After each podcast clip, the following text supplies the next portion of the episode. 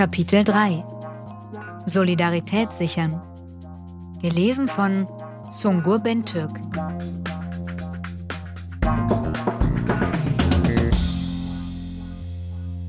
Die Pandemie hat uns gezeigt, was eine Gesellschaft stark macht. Dass man sich unterhakt und einander vertraut. Sie hat uns spüren lassen, wie kostbar Gemeinsamkeit für unser individuelles Glück ist, wie sehr wir andere Menschen brauchen und wie groß die Gefahr ist, wenn eine Gesellschaft auseinanderdriftet. Diese alte und doch nochmal neu erlebte Erfahrung ist Auftrag, Solidarität und Schutz in konkrete, bessere Politik zu übersetzen. Wir wollen alles dafür tun, die Bedingungen für ein gutes Leben von Kindesbeinen an zu schaffen. Materielle Sicherheit, Chancen und Teilhabe zu garantieren und ein Sicherheitsversprechen für jede Lebenslage zu geben, das umso stärker ist, je mehr Unterstützung gebraucht wird. Freiheitsrechte bleiben ein Privileg von wenigen, wenn die sozialen Voraussetzungen dafür nicht für alle gewährleistet werden. Gesellschaften ohne existenzielle Not sind krisenfester, solidarische und gleichberechtigte Gesellschaften stärker.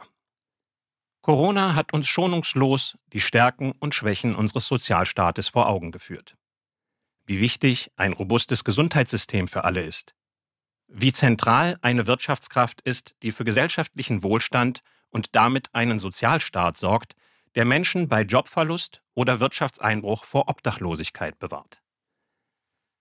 Die Pandemie hat aber zugleich bestehende Ungleichheiten verschärft. Wer arm ist, wird schneller krank. Frauen tragen eine besondere Last in den systemrelevanten Berufen der Pflege, der Erziehung und im Einzelhandel, sind aber deutlich schlechter bezahlt und in Entscheidungsprozessen weniger repräsentiert. Freiberuflerinnen und Selbstständige, die ohnehin schon größere Risiken eingehen, stürzen ohne Verdienst in Existenzangst oder Not.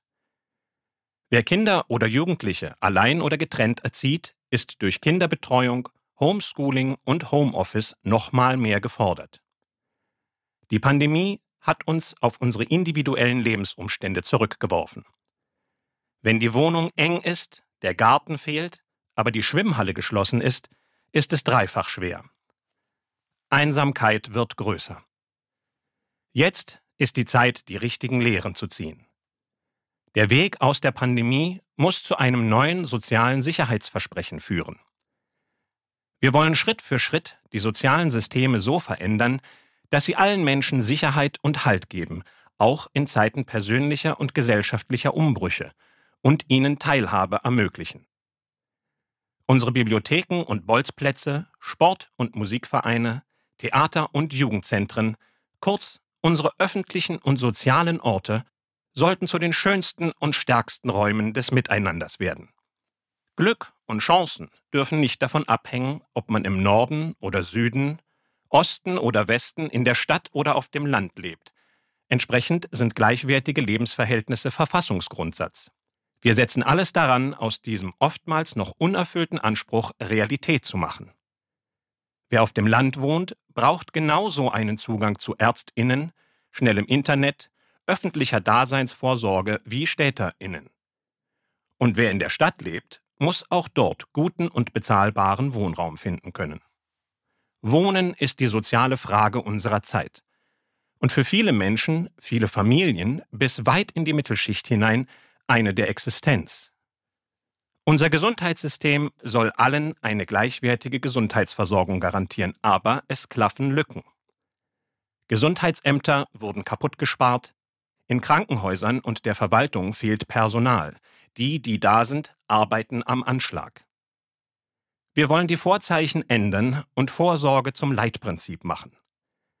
Kliniken sollen ihrem gesellschaftlichen Auftrag entsprechend finanziert werden, auch auf dem Land braucht es Zugang zu Geburtshilfe und Notfallhilfen. In der Pflege setzen wir uns ein für bessere Arbeitsbedingungen, mehr Personal, Sicherheit für Menschen, die Pflege benötigen und für diejenigen, die Angehörige oder Freundinnen pflegen. Digitalisierung, Globaler Wettbewerb und der nötige Umbau der Wirtschaft bedeuten für viele Menschen große Veränderungen, die mit der Angst vor Verlusten einhergehen. Aber Angst lähmt und macht mürbe. Menschen benötigen auch im Übergang Sicherheit. Es gilt, die Risiken abzusichern und Perspektiven zu geben, etwa durch eine Arbeitsversicherung und durch Weiterbildung. Starke Tarifpartner, starke Gewerkschaften und demokratische Mitbestimmung können ebenfalls dazu beitragen, die großen Herausforderungen beim Übergang in eine sozial-ökologische Marktwirtschaft gemeinsam zu bewältigen. Wir werden zeigen, dass Transformation und Digitalisierung hin zu einem klimagerechten Wohlstand zukunftsfähige Jobs schaffen mit guten Arbeitsbedingungen und gerecht verteilter Arbeit. Wir fördern Kinder, Jugendliche und Familien.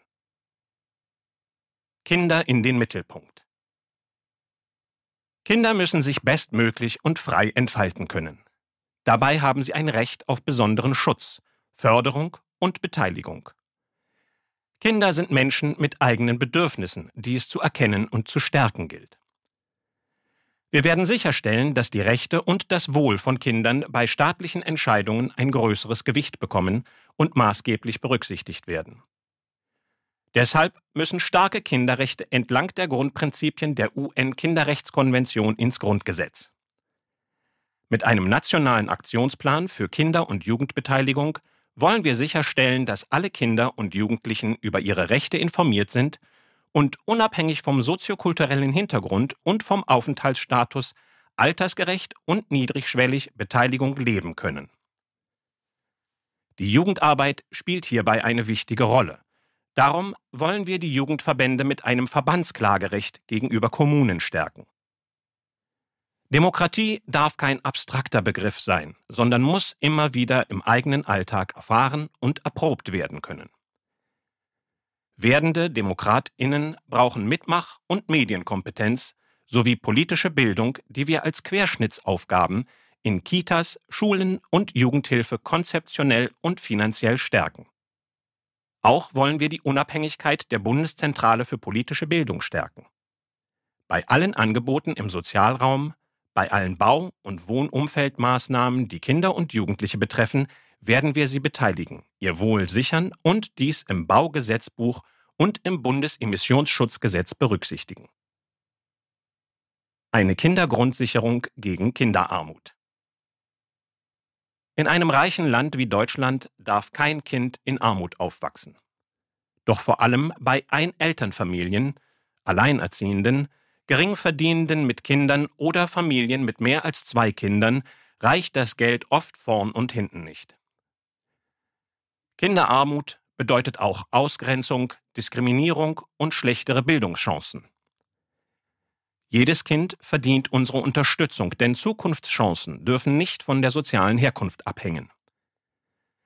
Daher werden wir eine Gesamtstrategie zur Prävention und Bekämpfung von Kinderarmut entwickeln und umsetzen. Neben hervorragender Infrastruktur werden wir Familien mit einer einfachen und gerechten Kinder- und Familienförderung stärken, der Kindergrundsicherung. Unser Vorhaben Kindergeld, Kinderfreibeträge, Kinderzuschlag, das Sozialgeld für Kinder und die Bedarfe für Bildung und Teilhabe in eine neue eigenständige Leistung zusammenzufassen. Mit der Kindergrundsicherung bekommt jedes Kind einen festen Garantiebetrag, Kinder in Familien mit geringem oder gar keinem Einkommen erhalten zusätzlich noch einen Garantie-Plus-Betrag. Je niedriger das Familieneinkommen, desto höher der Garantie-Plus-Betrag. Nach einmaliger Beantragung bei der Geburt wird die Höhe der Kindergrundsicherung automatisch von der Familienkasse berechnet, die sie dann auch auszahlt. So kommt die Kindergrundsicherung garantiert bei jedem Kind an und Schritt für Schritt beenden wir Kinderarmut. Sie ist gerecht, denn Kinder, die mehr brauchen, bekommen auch mehr. Die Kindergrundsicherung verbinden wir mit einer Neuermittlung dessen, was Kinder zum Leben brauchen. Kinder- und Jugendhilfe für alle Kinder. Ob Kita, Kindertagespflege, Hortbetreuung, Familienberatung, Hilfen zur Erziehung oder Angebote der Jugendarbeit – die öffentlichen und freien Träger der Kinder- und Jugendhilfe begleiten Familien beim Aufwachsen der Kinder. Sozialarbeiterinnen und pädagogische Mitarbeiterinnen leisten dabei unter hohem Zeit- und Arbeitsdruck enormes. Durch gesetzliche Vorgaben zur Personalplanung wollen wir für besser ausgestattete Jugendämter und Entlastung der Fachkräfte sorgen. Qualitätsstandards wollen wir überall in der Kinder- und Jugendhilfe verbindlich erstellen und gemeinsam mit Verbänden, Trägern und Wissenschaft weiterentwickeln.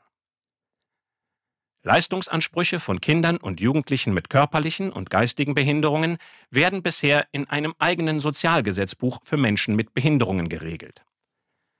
Mit einem Bundesinklusionsgesetz soll sichergestellt werden, dass alle Angebote der Kinder- und Jugendhilfe künftig so ausgestaltet sind, dass sie sich auch an Kinder und Jugendliche mit Behinderungen und ihre Familien richten. Die bestehenden Rechtsansprüche gelten für sie weiter.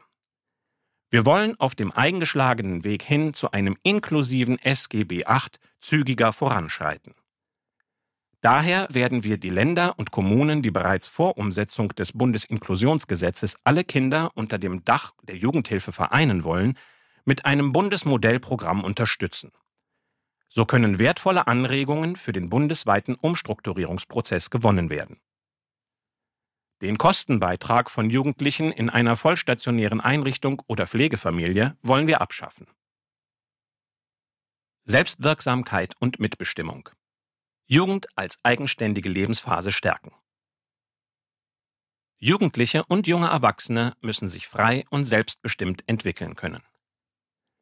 Verantwortungsvolle, selbstbewusste und mündige Jugendliche sollen über alle Angelegenheiten, die sie betreffen, mitentscheiden und sichere Lernorte und Freiräume haben, die sie selbst mitgestalten.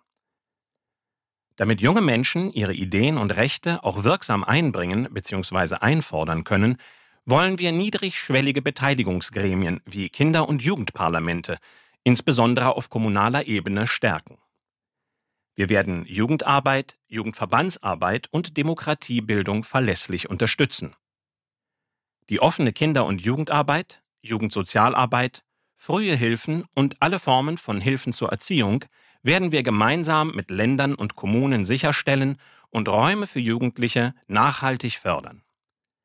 Politik mit und für junge Menschen braucht in Zeiten der Globalisierung eine internationale Ausrichtung. Deshalb stärken wir internationale Begegnungen und Austauschprogramme. Teilhabe und Schutz in der digitalen Welt. Viele Kinder und Jugendliche wachsen mit Tablets, Smartphones und Co auf. Wir müssen sicherstellen, dass sie selbstbestimmt, sicher und gesund in der digitalen Welt groß werden. Wir stärken die digitale Bildung als Gemeinschaftsaufgabe von Eltern, Bildungseinrichtungen und der Jugendhilfe mit Fortbildungen für Fachkräfte und Unterstützungsangeboten für Eltern. Alle sollen digitale Kompetenzen erwerben können, das geht nur mit entsprechender Hardware und Internetanbindung. Kinder, die in Armut leben, erhalten für die Schule ein digitales Endgerät, wenn sie dieses benötigen. Auch dem Suchtpotenzial und den Gesundheitsrisiken der übermäßigen Nutzung digitaler Anwendungen möchten wir begegnen. Kinder und Jugendliche brauchen im Netz besonderen Schutz vor Straftaten wie Hassrede, Cybergrooming oder sexualisierter Gewalt. Dem Mobbing im Netz wollen wir einen Riegel vorschieben. Dafür setzen wir auf eine Präventionsstrategie mit verpflichtenden, sicheren Voreinstellungen für Plattformen und altersgerechten und leicht auffindbaren Informations- und Beschwerdemöglichkeiten. Die Bundeszentrale für Kinder- und Jugendmedienschutz soll in ihren Kompetenzen gestärkt werden. Vor kommerziellem Sammeln ihrer Daten durch private Anbieter werden wir Kinder schützen. Kinder vor Gewalt schützen. Für viele Kinder und Jugendliche ist psychische, körperliche, sexualisierte Gewalt und Vernachlässigung leidvoller Alltag. Dagegen gehen wir hart vor. Mit starker Prävention, konsequenter Aufarbeitung und Strafverfolgung sowie weiteren Maßnahmen zur Qualitätssicherung und zum Kinderschutz in familiengerichtlichen Verfahren. Das oberste Ziel ist es, Taten zu verhindern. Dafür braucht es Aufklärung, Qualifizierung, altersgerechte Präventionsprogramme und gelebte Schutzkonzepte sowie die Kooperation aller Akteurinnen, überall dort, wo Kinder und Jugendliche sich aufhalten und betreut werden. Basiswissen über Kinderrechte, insbesondere Beteiligung, Sensibilisierung und Schutz bei Kindeswohlgefährdung und sexualisierter Gewalt gehören in die Curricula für Jura, Medizin, Pädagogik und Polizei. Die Fortbildungspflicht für Familienrichterinnen und die Anforderungen an die Qualifikation von Verfahrensbeiständen sind klar gesetzlich zu regeln. Alle zivilgesellschaftlichen und politischen Ebenen und Kräfte müssen den Kampf gegen sexualisierte Gewalt an Kindern zu einem zentralen Thema machen. Organisationen, die Kinder betreuen, tragen dabei eine besondere Verantwortung. Die wichtige Arbeit des unabhängigen Beauftragten für Fragen des sexuellen Kindesmissbrauchs werden wir auf eine gesetzliche Grundlage stellen und damit dauerhaft absichern und dabei auch die Zuständigkeiten der unabhängigen Kommission zur Aufarbeitung sexuellen Kindesmissbrauchs adäquat verankern. Wir werden bundesweit spezialisierte Fachberatungsstellen systematisch ausbauen sowie telefonische und Online-Beratungsangebote finanziell absichern. Mehr Zeit für Familien. Den Kopf frei haben für die Familie und die Kinder, auch wenn sie krank sind, das ist unser Ziel. Die Vereinbarkeit von Familie und Beruf ist eine gesamtgesellschaftliche Verantwortung, der wir uns gemeinsam mit Wirtschaft und öffentlichen Institutionen stellen.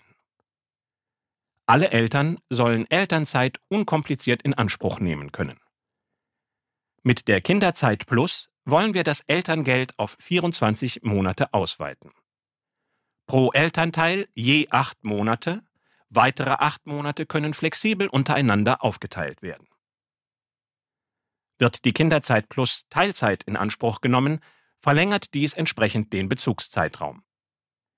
Sie kann bis zum 14. Geburtstag des Kindes genommen werden, denn auch bei älteren Kindern kann zeitweise mehr Aufmerksamkeit nötig sein. Die Bedarfe der Familien von Kindern mit Behinderung sollen zusätzlich Berücksichtigung finden. Wir unterstützen Eltern dabei, Familie und Arbeit mit einer neuen Arbeitszeitkultur und einem flexiblen Vollzeitkorridor in eine ausgewogene Balance zu bringen, Familien- und Hausarbeit partnerschaftlich zu teilen und Teilzeitfallen zu vermeiden. Niemand soll sich zwischen Kind und Job, Ausbildung oder Studium entscheiden müssen. Darum soll der Anspruch auf ein Kinderkrankengeld auf 15 Tage im Jahr pro Kind und Elternteil steigen. Alleinerziehende bekommen 30 Tage. Weil gerade in den ersten Lebensjahren viele Infekte mitgenommen werden, sollte es in dieser Zeit einen zusätzlichen erhöhten Anspruch auf Kinderkrankengeld geben. Die Altersgrenze wollen wir auch hier auf 14 Jahre anheben. Ein ärztliches Attest wird erst ab dem vierten Erkrankungstag des Kindes verpflichtend. Für die besondere Zeit, direkt nach der Geburt, wollen wir neben dem Mutterschutz auch für den zweiten Elternteil eine 14-tägige Freistellung einrichten. Die Mutterschutzregelungen sollen auch nach einer Totgeburt ab der 20. Schwangerschaftswoche möglich sein. Alleinerziehenden den Rücken stärken. Einelternfamilien, Alleinerziehende, leisten enorm viel und dennoch ist mehr als ein Drittel von Armut bedroht. Mit der Kindergrundsicherung helfen wir mehrfach. Mit der Neuermittlung der Mindestbedarfe von Kindern und Jugendlichen steigt auch der Mindestunterhalt. Und anders als beim heutigen Kindergeld soll nur die Hälfte auf den Unterhaltsvorschuss angerechnet werden. Nach einer Trennung soll es für getrennt erziehende Eltern bei der Betreuung nicht zusätzlich knirschen. Darum werden Mehrkosten für die Ausübung des Umgangs und Betreuungsleistungen angemessen berücksichtigt. Für getrennt erziehende Eltern im Grundsicherungsbezug wollen wir einen Umgangsmehrbedarf einführen. Das Betreuungsmodell soll im Einzelfall am Kindeswohl orientiert gefunden und nicht schematisch definiert werden. Ob ein wichtiger Abendtermin im Job, ein Beratungsgespräch oder Arztbesuch. Kinder können und sollten nicht immer dabei sein. Es gilt, familienunterstützende Dienstleistungen zu fördern, zum Beispiel für ergänzende Kinderbetreuung oder haushaltsnahe Dienstleistungen. Das ist besonders im Krankheitsfall wichtig, denn Kinder und Haushalt müssen trotzdem versorgt sein. Absicherung für alle Familienformen. Alleinerziehende, Patchwork, Stief- oder Regenbogenfamilie. Familien sind vielfältig und diese Vielfalt muss ein modernes Familienrecht auch abbilden. Dazu gehört auch ein modernes und liberales Namensrecht. Soziale Eltern übernehmen innerhalb der Familie oft Verantwortung und sind wichtige Wegbegleiter. Rechtlich gesehen sind sie aber auch nach Jahren Außenstehende für ihr Kind. Im Kindergarten, in der Schule oder bei Ärztinnen ist es nicht vorgesehen, dass sie Entscheidungen für ihre Kinder treffen. Mit der Weiterentwicklung des kleinen Sorgerechts hin zu einem Rechtsinstitut der elterlichen Mitverantwortung, die auch schon vor Zeugung auf Antrag beim Jugendamt auf bis zu zwei weitere Erwachsene neben den leiblichen Eltern übertragen werden kann, geben wir allen Beteiligten mehr Sicherheit und stärken mehr Elternfamilien und soziale Elternschaft. Zwei Mütterfamilien sollen nicht mehr durch das Stiefkind-Adoptionsverfahren müssen. Darum streben wir an, das Abstammungsrecht zu reformieren, sodass die Co-Mutter analog zu Vätern in Ehen zwischen einem Mann und einer Frau automatisch als zweites rechtliches Elternteil gilt. Das Abstammungsrecht muss zudem die Elternschaft von Menschen mit Geschlechtseintrag divers berücksichtigen. Bei Kinderwunsch sollen alle Paare und alleinstehende Frauen die Möglichkeit einer Kostenerstattung für die künstliche Befruchtung erhalten. Alle Kinder benötigen einen klaren Rechtsstatus. Das Persönlichkeitsrecht auf Kenntnis der eigenen Abstammung muss für alle Kinder gewahrt werden. Verantwortung wird nicht nur da füreinander übernommen, wo Kinder sind. Mit dem Pakt für das Zusammenleben werden wir eine neue Rechtsform schaffen, die das Zusammenleben zweier Menschen, die füreinander Verantwortung übernehmen, unabhängig von der Ehe rechtlich absichert. Wir sorgen für gute Arbeit und faire Löhne. Mindestlohn anheben. Arbeit muss gerecht bezahlt werden. Und die Menschen brauchen gute Arbeitsbedingungen. Aber in unserem reichen Land arbeiten noch immer Millionen Menschen im Niedriglohnsektor mit schlechten Löhnen und in unsicheren Beschäftigungsverhältnissen. Besonders oft sind davon Frauen und Menschen mit Migrationsgeschichte betroffen. Das wollen wir ändern. Den gesetzlichen Mindestlohn werden wir sofort auf 12 Euro anheben. Anschließend muss der Mindestlohn weiter steigen, um wirksam vor Armut zu schützen und mindestens der Entwicklung der Tariflöhne zu entsprechen. Die Mindestlohnkommission wollen wir reformieren und mit diesem Auftrag ausstatten. Die bestehenden Ausnahmen für unter 18-Jährige und Langzeitarbeitslose werden wir abschaffen. Leiharbeiterinnen sollen vom ersten Tag an den gleichen Lohn für gleiche Arbeit bekommen wie Stammbeschäftigte, plus Flexibilitätsprämie. Fair zahlende Unternehmerinnen dürfen keine Wettbewerbsnachteile erleiden. In Zeiten von Corona zeigt sich besonders, dass das Kurzarbeitergeld für Beschäftigte mit kleinen Löhnen zu niedrig ist.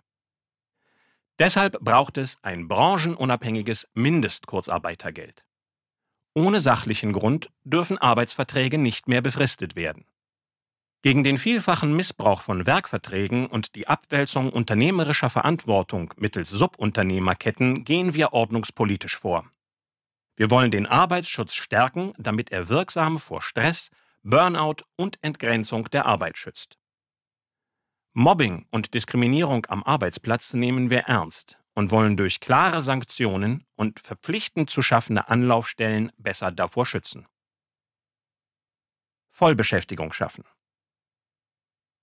Wir wollen allen Menschen ermöglichen, am Arbeitsleben teilzuhaben, denn ein guter Arbeitsplatz ist eine wichtige Quelle für Einkommen, Anerkennung und Selbstverwirklichung. Dazu müssen wir gute und sichere Jobs schaffen. Wir wollen die Beschäftigung weiter erhöhen und damit auch verhindern, dass Corona langfristige Spuren am Arbeitsmarkt hinterlässt. Mit dauerhaft höheren öffentlichen Investitionen, mehr Gründungsgeist und Forschung sowie Innovation wollen wir ein Umfeld für viele neue Jobs schaffen. Der deutsche Arbeitsmarkt war dabei in den letzten Jahren gespalten. Fachkräftemangel und deutliche Lohnsteigerungen für Hochqualifizierte in einigen Branchen, prekäre Beschäftigung, unfreiwillige Teilzeit und stagnierende Reallöhne in anderen. Dem wollen wir mit einer sozial gerechten Arbeitspolitik entgegentreten. Damit sorgen wir für gute Löhne und trocknen den Niedriglohnsektor mittelfristig aus. Selbstständige brauchen gute Rahmenbedingungen und eine bessere soziale Absicherung. Strukturelle Ursachen für Langzeitarbeitslosigkeit wollen wir bekämpfen. Für Menschen, die lange arbeitslos sind, schaffen wir einen dauerhaften sozialen Arbeitsmarkt, der sinnstiftende Tätigkeiten vermittelt. Sozialpartnerschaft stärken, Tarifbindung erhöhen. Sozialpartnerschaft, Tarifverträge und Mitbestimmung sind Eckpfeiler der sozialen Marktwirtschaft. Sie haben unser Land stark gemacht. Da, wo sie gelten, sorgen sie meistens für anständige Löhne und gute Arbeitsbedingungen. Wir wollen, dass Tarifverträge und starke Mitbestimmung wieder für mehr anstatt für immer weniger Beschäftigte und Betriebe gelten. Bei der öffentlichen Vergabe sollen im Einklang mit europäischem Recht die Unternehmen zum Zug kommen, die tarifgebunden sind oder mindestens Tariflöhne zahlen. Dafür setzen wir auf ein Bundestariftreuegesetz. Zudem wollen wir es leichter machen, Tarifverträge für allgemeinverbindlich zu erklären, damit sie für alle in einer Branche gelten. Tarifflucht darf sich für Unternehmen nicht lohnen. Wir wollen Betriebe verpflichten, zu veröffentlichen, ob sie Tarifvertragspartei sind. Bei Umstrukturierungen sollen die bisherigen tariflichen Regelungen gelten, bis ein neuer Tarifvertrag abgeschlossen wurde. Paritätische Mitbestimmung soll es zukünftig bereits in Unternehmen mit mehr als 1000 Beschäftigten geben und wir wollen ein Schlichtungsverfahren einführen, wenn sich Entscheidungen besonders stark auf die Beschäftigten auswirken. Betriebsräte, die sich für Mitarbeiterinnen einsetzen, brauchen auch selbst mehr Schutz. Gleiches gilt auch für die Beschäftigten, die erstmals einen Betriebsrat gründen wollen. Die Mitbestimmungsrechte für Betriebsräte, Personalräte und auch Jugend- und Ausbildungsvertretungen wollen wir ausbauen und modernisieren, unter anderem wenn es um Personalentwicklung, Weiterbildung, Standortverlagerungen ins Ausland, die Stärkung von Frauen, die Förderung von Vielfalt oder die Verbesserung der Klimabilanz im Unternehmen geht. Die stärkere finanzielle Beteiligung von Mitarbeiterinnen an den Unternehmen zusätzlich zu Lohn und Gehalt kann mehr Mitgestaltung bewirken. Der Wandel der Arbeitswelt, den Digitalisierung und ökologische Transformation mit sich bringen, muss gemeinsam mit den Beschäftigten im Betrieb gestaltet werden. Selbstbestimmter Arbeiten, digitale Chancen nutzen.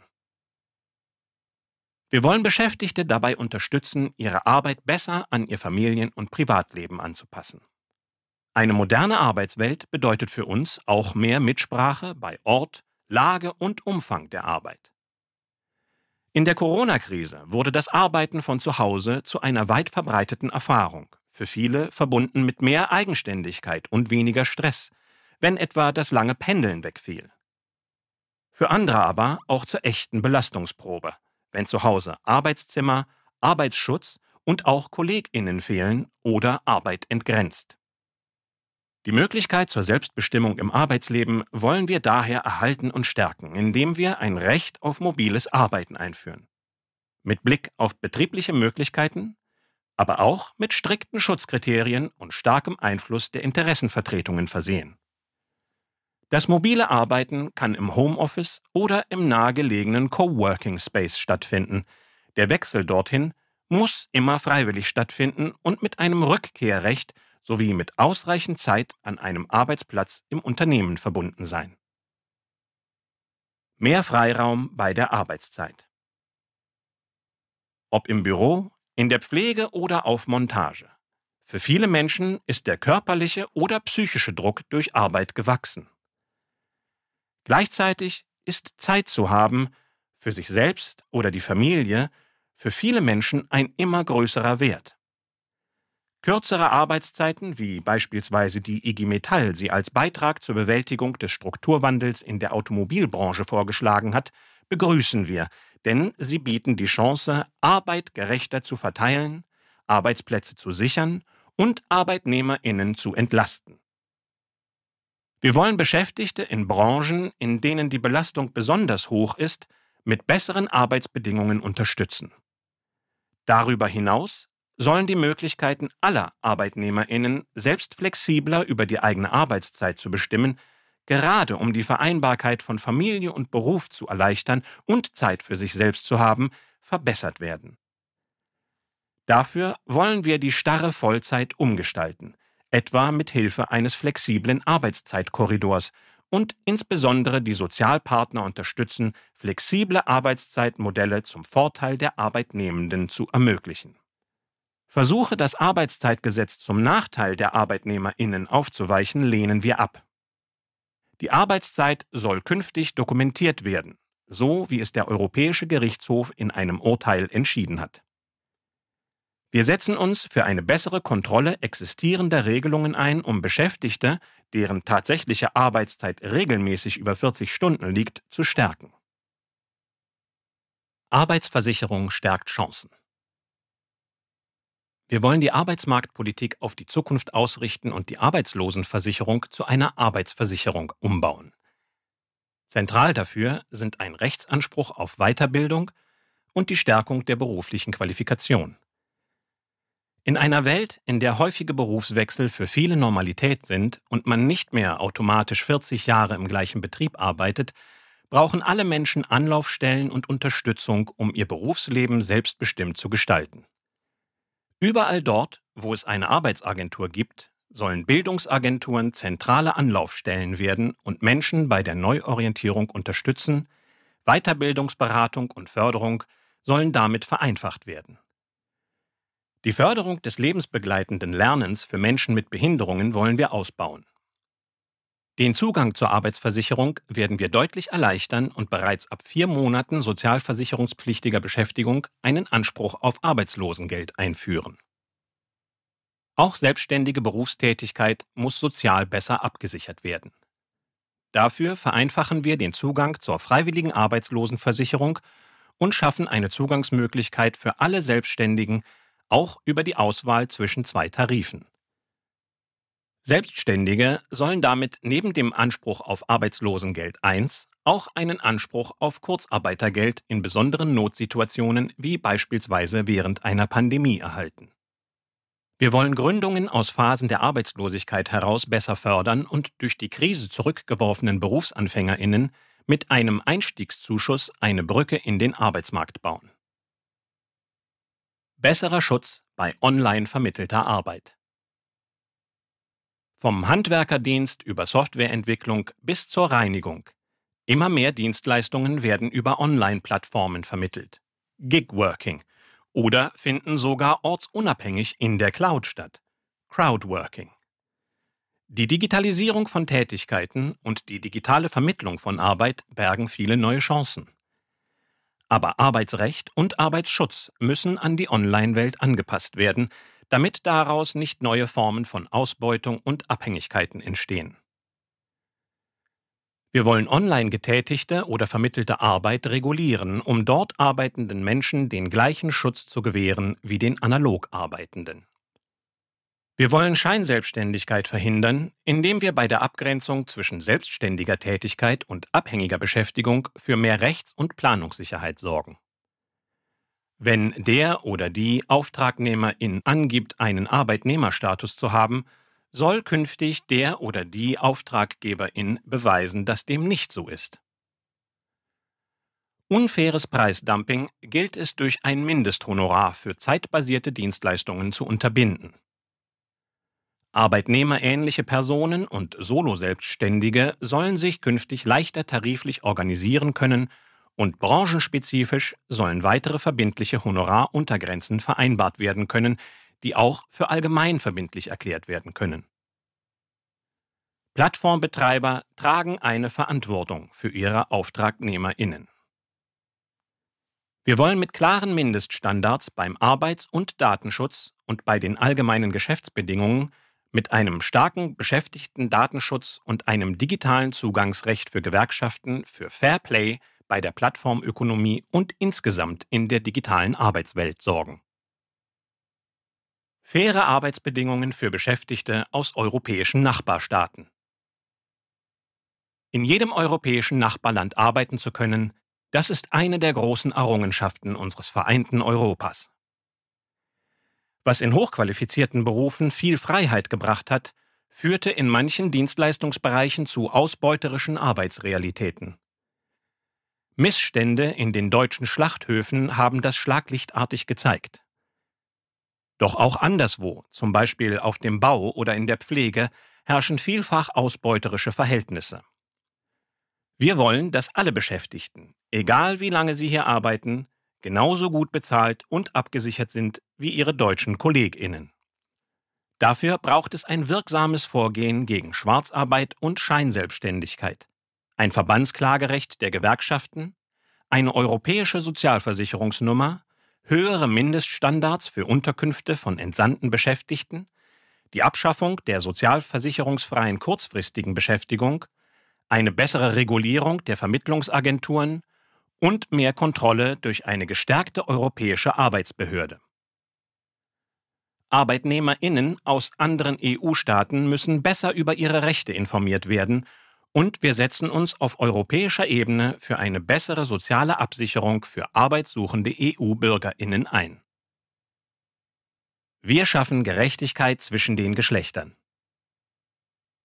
Gleicher Lohn für gleichwertige Arbeit. Gleicher Lohn für gleichwertige Arbeit. Von dieser Selbstverständlichkeit sind wir immer noch weit entfernt.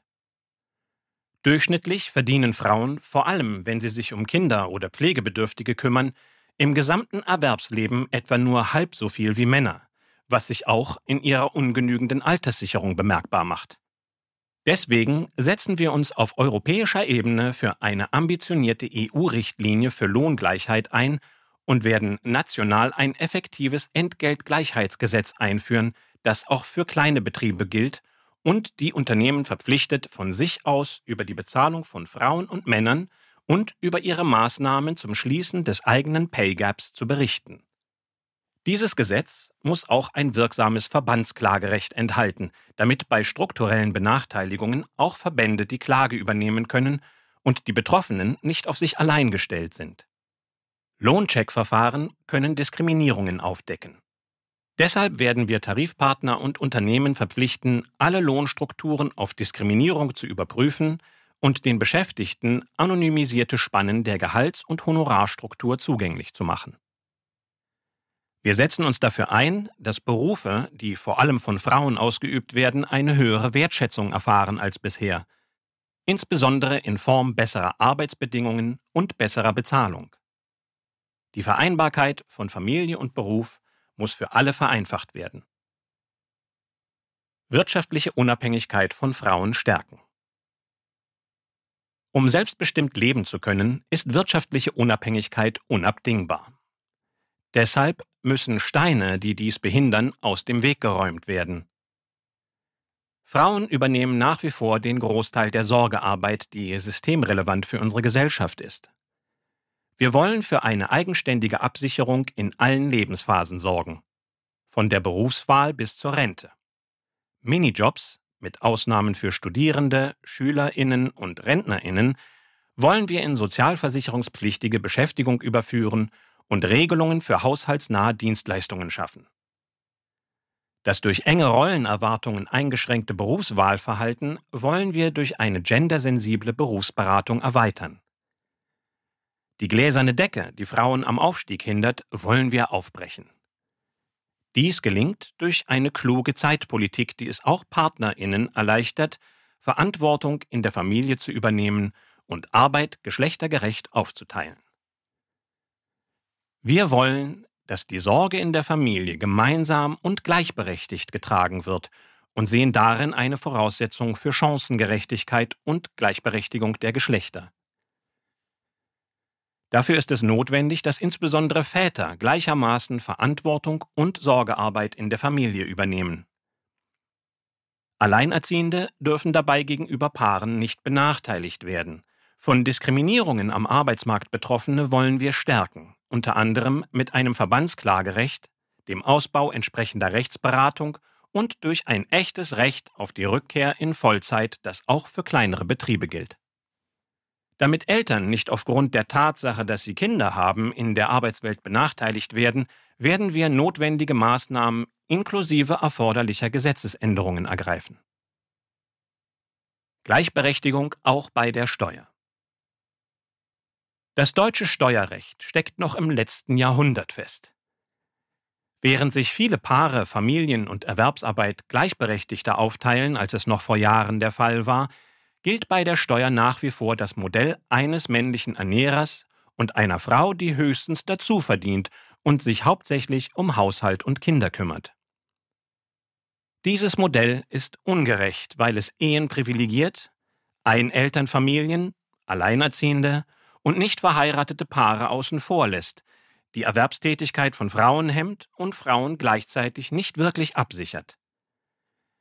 In Krisen bekommen vor allem Frauen die Nachteile zu spüren, zum Beispiel durch weniger Kurzarbeiter oder Arbeitslosengeld.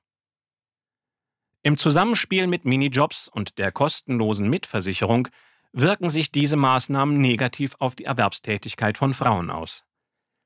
Deshalb wollen wir für neu geschlossene Ehen eine individuelle Besteuerung mit übertragbarem Grundfreibetrag einführen. Bei der Lohnsteuer soll die oder der heute über Gebühr belastete Zweitverdienerin entlastet werden, indem das Faktorverfahren zur Regel und die Steuerklasse 5 für Zuverdienerinnen abgeschafft wird. So sorgen wir dafür, dass gleichberechtigte Lebensentwürfe nicht länger benachteiligt werden. Paare, die bereits verheiratet sind, können sich entscheiden, ob sie sich einzeln veranlagen oder weiterhin das Ehegattensplitting nutzen wollen. Zugleich stärken wir mit der Kindergrundsicherung Familien. Alleinerziehende, die heute am stärksten von Armut betroffen sind, entlasten wir mit einer Steuergutschrift. Wir sichern die sozialen Netze. Garantiesicherung statt Hartz IV. Jeder Mensch hat das Recht auf soziale Teilhabe, auf ein würdevolles Leben ohne Existenzangst. Deswegen wollen wir Hartz IV überwinden und ersetzen es durch eine Garantiesicherung. Sie schützt vor Armut und garantiert ohne Sanktionen das soziokulturelle Existenzminimum. Sie stärkt so Menschen in Zeiten des Wandels und kann angesichts großer Veränderungen der Arbeitswelt Sicherheit geben und Chancen und Perspektiven für ein selbstbestimmtes Leben eröffnen. Die grüne Garantiesicherung ist eine Grundsicherung, die nicht stigmatisiert und die einfach und auf Augenhöhe gewährt wird. Das soziokulturelle Existenzminimum werden wir neu berechnen und dabei die jetzigen Kürzungstricks beenden. In einem ersten Schritt werden wir den Regelsatz um mindestens 50 Euro und damit spürbar anheben. Die Leistungen der Garantiesicherung wollen wir schrittweise individualisieren. Die Anrechnung von Einkommen werden wir deutlich attraktiver gestalten, sodass zusätzliche Erwerbstätigkeit immer zu einem spürbar höheren Einkommen führt. Jugendliche in leistungsempfangenden Familien sollen ohne Anrechnung Geld verdienen dürfen. Vermögen werden künftig unbürokratischer und mit Hilfe einer einfachen Selbstauskunft geprüft. Das Schonvermögen wird angehoben. Wir streben an, die soziale Sicherung schrittweise weiter zu vereinfachen, indem wir die existenzsichernden Sozialleistungen zusammenlegen und ihre Auszahlung in das Steuersystem integrieren. Wir begrüßen und unterstützen Modellprojekte, um die Wirkung eines bedingungslosen Grundeinkommens zu erforschen. Durch die Abschaffung der bürokratischen und entwürdigenden Sanktionen schafft die Garantiesicherung Raum und Zeit in den Jobcentern für wirkliche Arbeitsvermittlung und Begleitung. Wir brauchen einen Perspektivenwechsel bei der Arbeitsförderung mit ausreichend Personal, um der Unterschiedlichkeit der langzeitarbeitslosen Menschen gerecht zu werden. Notwendig sind intensive Betreuung, individuelle Unterstützung und anstelle eines Vermittlungsvorrangs in prekäre Arbeit wollen wir einen Vorrang für Ausbildung und Qualifizierung. Wichtig ist insbesondere soziale Teilhabe durch einen dauerhaften sozialen und inklusiven Arbeitsmarkt, der niedrigschwellig und bedarfsgerecht ausgestaltet ist und von dem die Langzeitarbeitslosen auch aufgrund einer guten Begleitung vielfältig profitieren. Selbstbestimmung und gleichberechtigte Teilhabe für Menschen mit Behinderungen.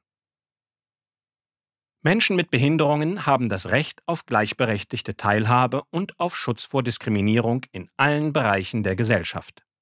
Auf Basis der UN-Behindertenrechtskonvention und des Grundsatzes der Selbstbestimmung werden wir Inklusion vorantreiben und wollen deren verbindliche Umsetzung mit einer Enquete-Kommission begleiten. Leistungen zur Teilhabe müssen in jeder Phase allgemeiner, beruflicher und hochschulischer Bildung gewährt sein. Wir wollen einen inklusiven Arbeitsmarkt schaffen und dafür Arbeitgeberinnen, die Menschen mit Behinderungen beschäftigen, besser unterstützen. Die Selbstvertretungsstrukturen werden wir stärken und absichern.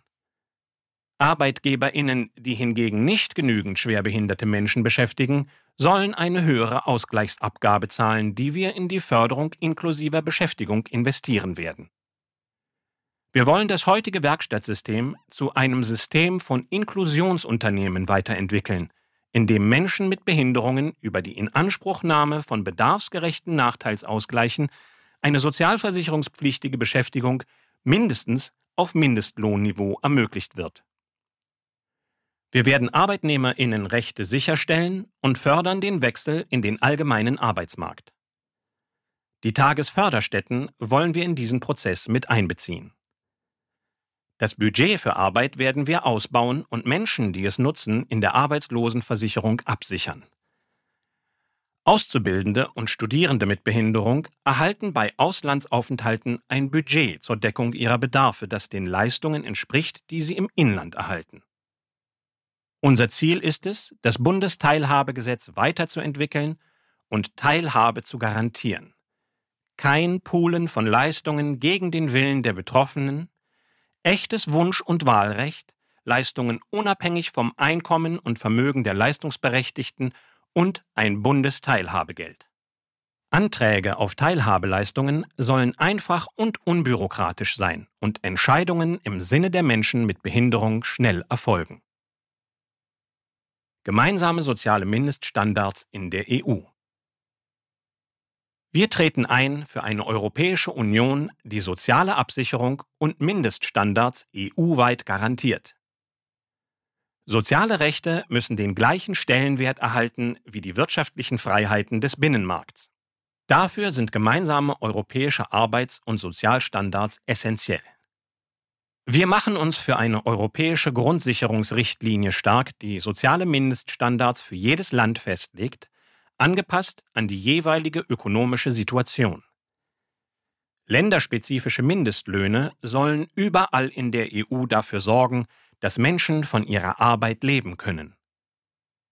Das in der Corona-Krise eingeführte europäische Kurzarbeitsprogramm wollen wir verstetigen.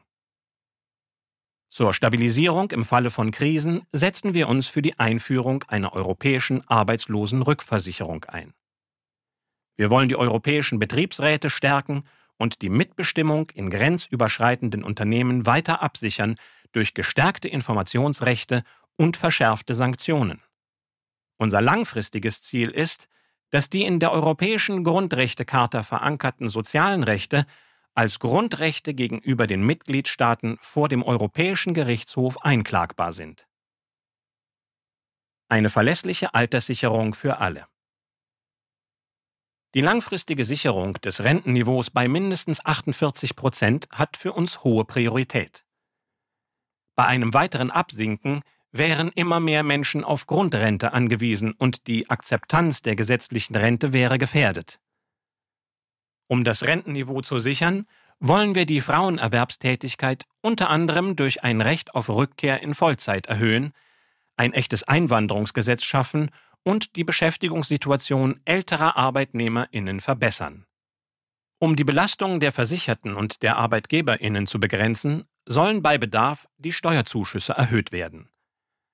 Prekäre Beschäftigung muss überwunden werden, denn nur armutsfeste Löhne führen auch zu einer auskömmlichen Rente.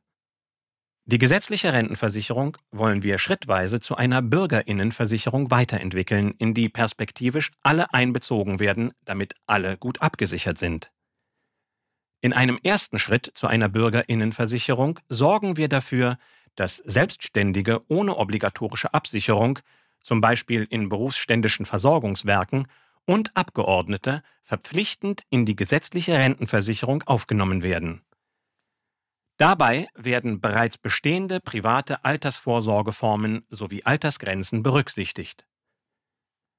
Um Altersarmut zu verhindern, werden wir die Grundrente reparieren und zu einer echten Garantierente weiterentwickeln, die deutlich mehr Menschen als bisher einbezieht und finanziell besser stellt. Wir führen darüber hinaus eine von den Arbeitgeberinnen finanzierte Mindestbeitragsbemessungsgrundlage ein, mit der Vollzeitbeschäftigte Geringverdienende bei langjähriger Beschäftigung im Alter eine auskömmliche Rente erhalten. Grundsätzlich halten wir an der Rente mit 67 fest. Wir wollen es Menschen aber leichter machen, selbst darüber zu entscheiden, wann sie in Rente gehen wollen, auch über die Regeleintrittsgrenze hinaus. Ein Bürgerinnenfonds für die Rente. Eine kapitalgedeckte Altersvorsorge kann das Umlagesystem sinnvoll ergänzen.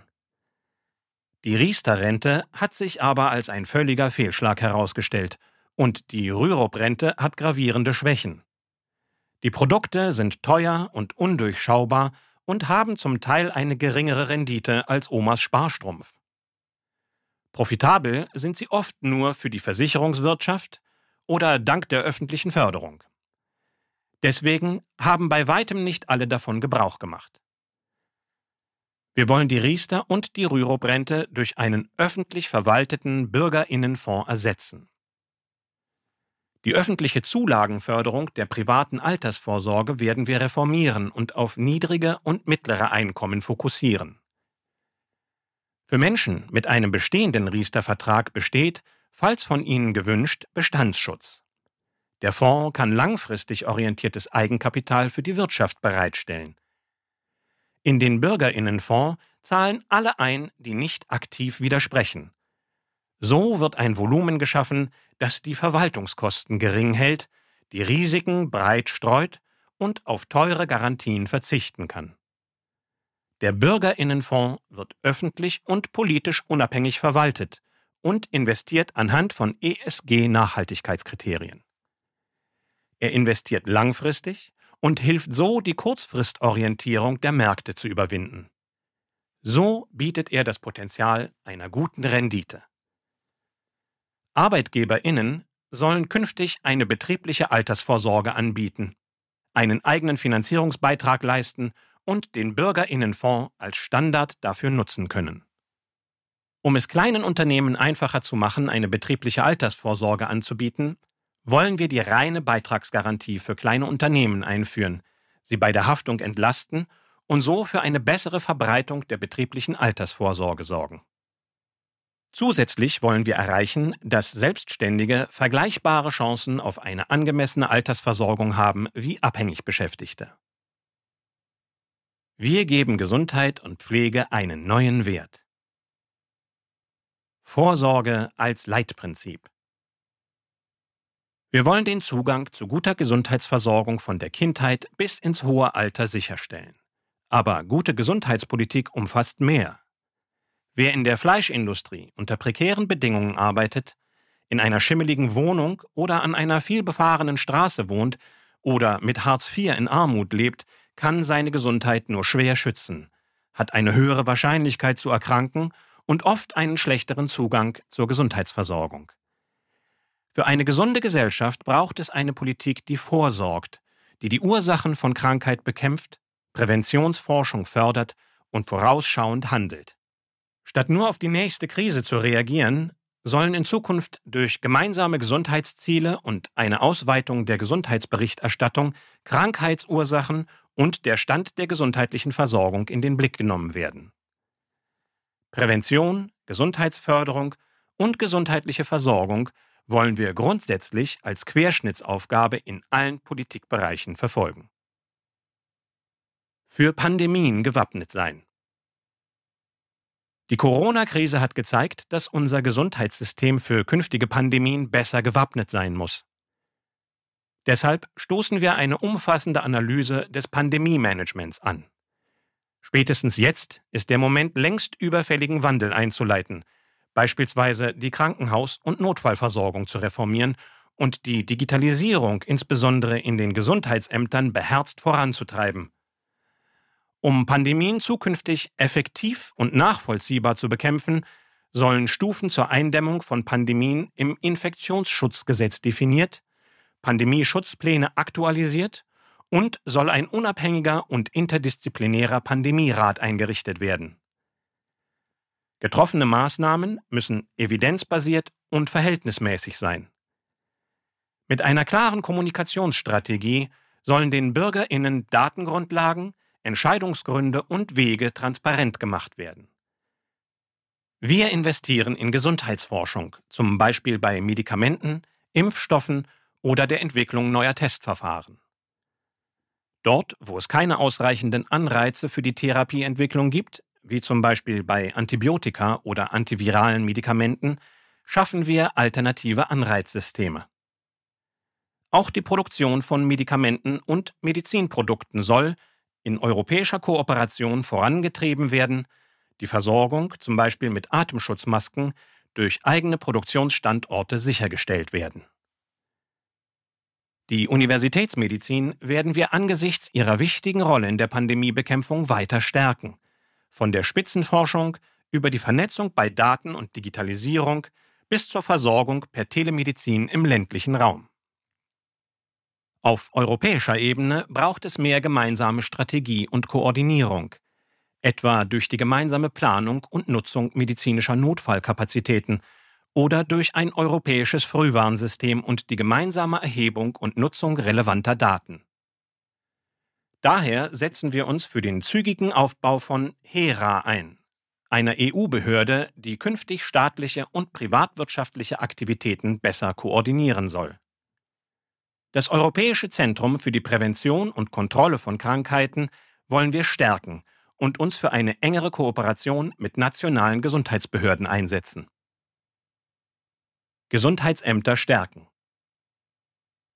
Nicht erst in der Corona-Pandemie wird sichtbar, dass wir als Gesellschaft größere Anstrengungen unternehmen müssen, um die öffentliche Gesundheit zu stärken und Menschen ein gutes Leben zu ermöglichen.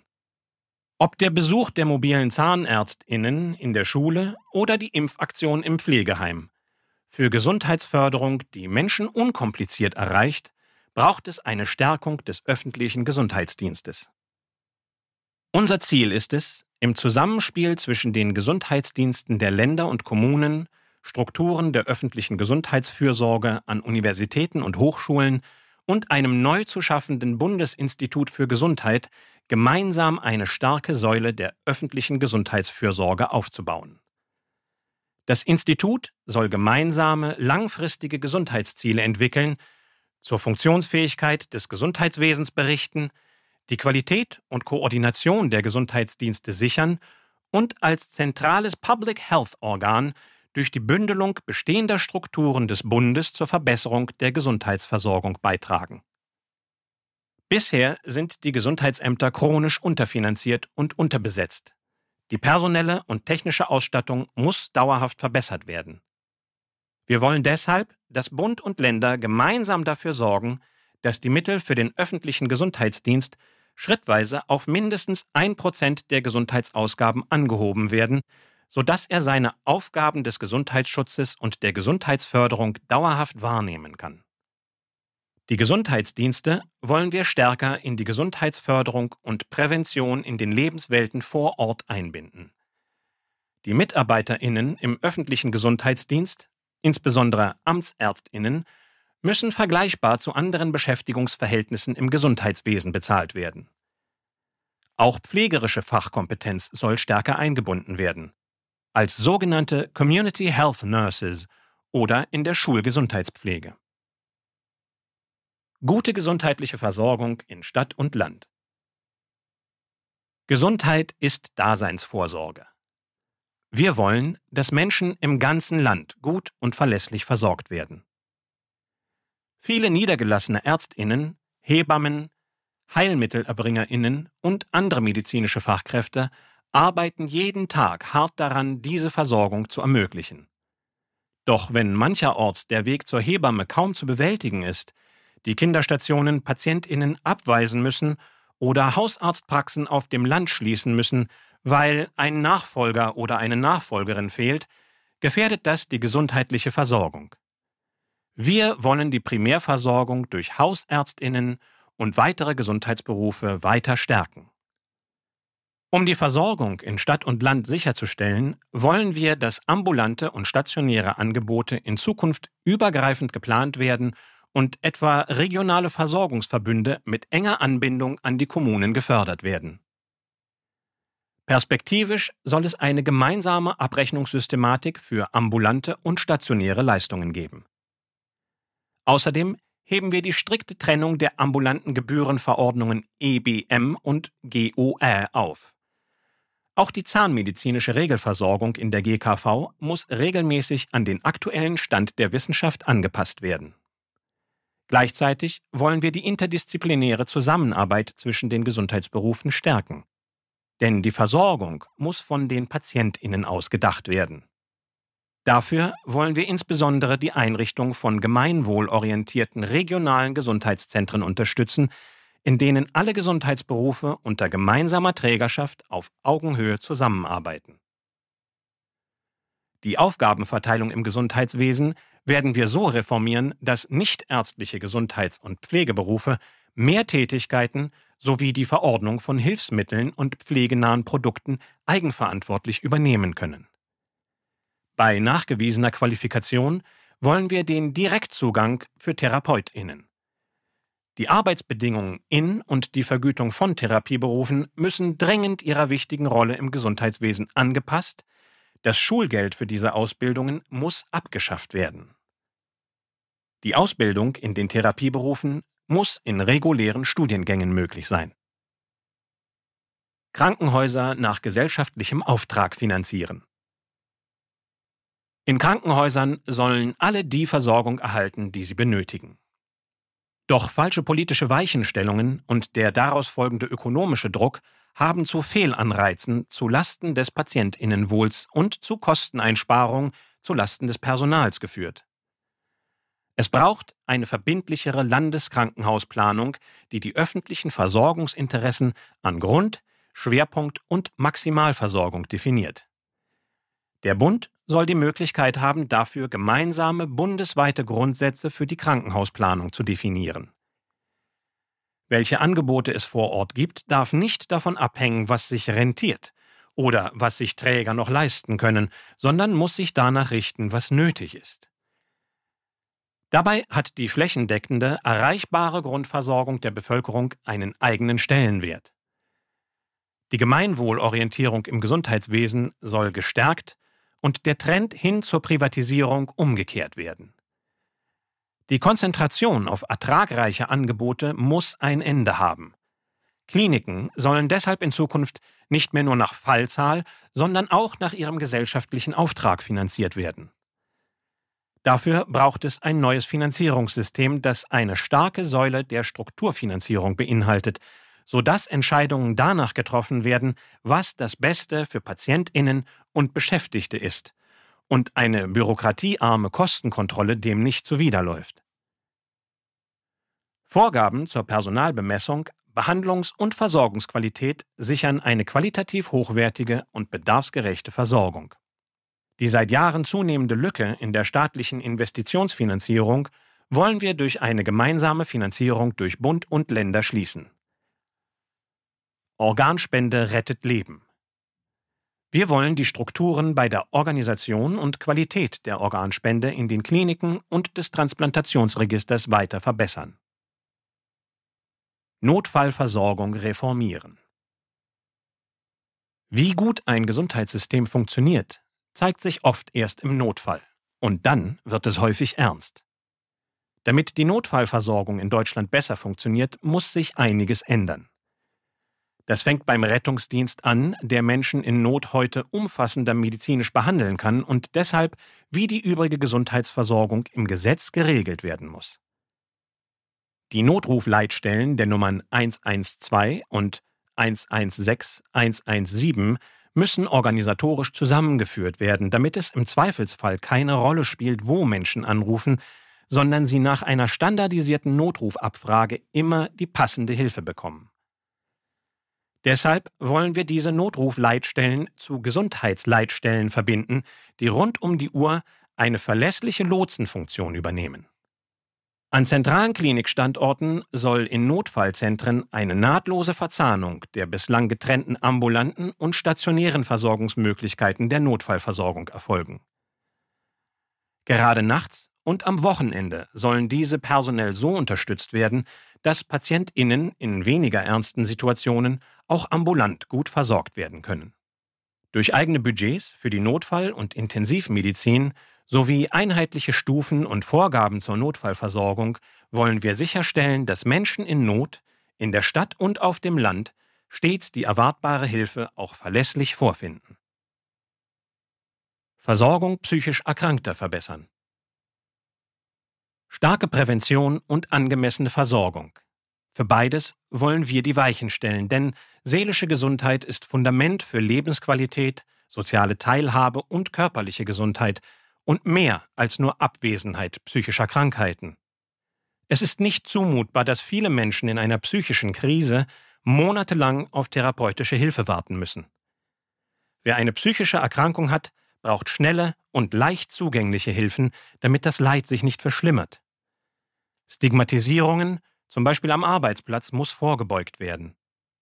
Flächendeckende und bedarfsgerechte Versorgung mit ambulanten und stationären Therapie- sowie Hilfs- und Beratungsangeboten, zum Beispiel auch für Suizidprävention oder bei Abhängigkeiten, ist zentral.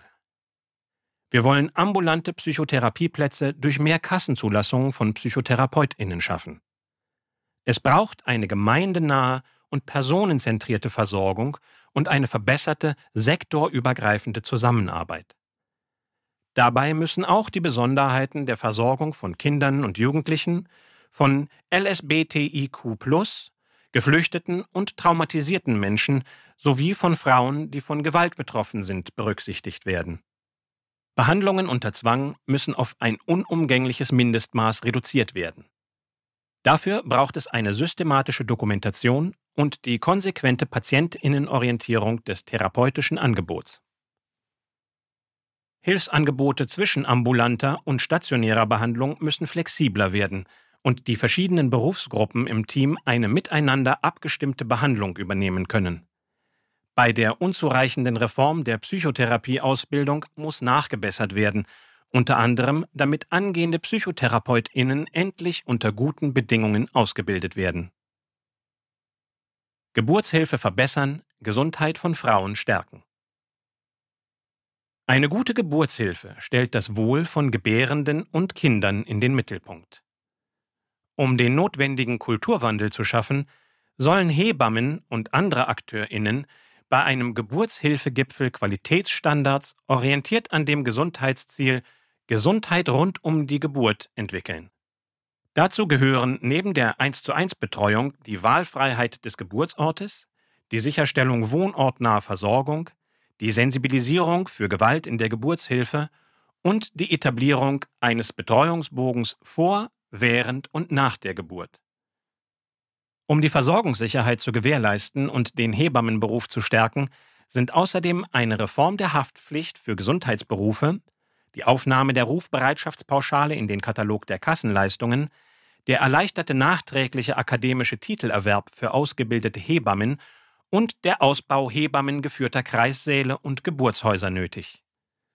Finanzielle Fehlanreize für einen medizinisch nicht notwendigen Kaiserschnitt darf es nicht geben. Wir wollen das Gesundheitssystem geschlechtergerecht machen. Geschlechtsspezifische Aspekte in Forschung und Ausbildung und in der medizinischen Praxis werden nicht ausreichend berücksichtigt, etwa bei der Medikamentenforschung. Das gefährdet die Gesundheit von Frauen wie auch von Trans- und Intermenschen. Die Forschung zu geschlechtsspezifischer Medizin und Pflege sowie Frauengesundheit muss sichergestellt, in der medizinischen und pflegerischen Praxis umgesetzt und in der Ausbildung verankert werden. Damit einhergehend muss gezielter in die Forschung und Weiterentwicklung von Verhütungsmitteln für alle Geschlechter investiert werden. Mit Hilfe einer paritätischen Frauenquote für Führungspositionen im Gesundheitswesen und durch bessere Arbeitsbedingungen holen wir mehr Frauen in die Führungsgremien unseres Gesundheitswesens. Zugang zum Gesundheitssystem sichern, Diskriminierung beenden. Auch im Gesundheitswesen wollen wir Diskriminierung bekämpfen. Beispielsweise erhalten Menschen mit Behinderungen häufig nicht alle dringend benötigten Gesundheitsleistungen, Hilfsmittel oder häusliche Pflege und werden so in ihrer Teilhabe beschränkt. Deshalb wollen wir mit einem ressortübergreifenden Inklusionsplan diese Hürden umfassend abbauen, die Gesundheitsleistungen auf die jeweiligen Bedarfe gezielt ausrichten und bürokratische Vorgänge so weit wie möglich reduzieren.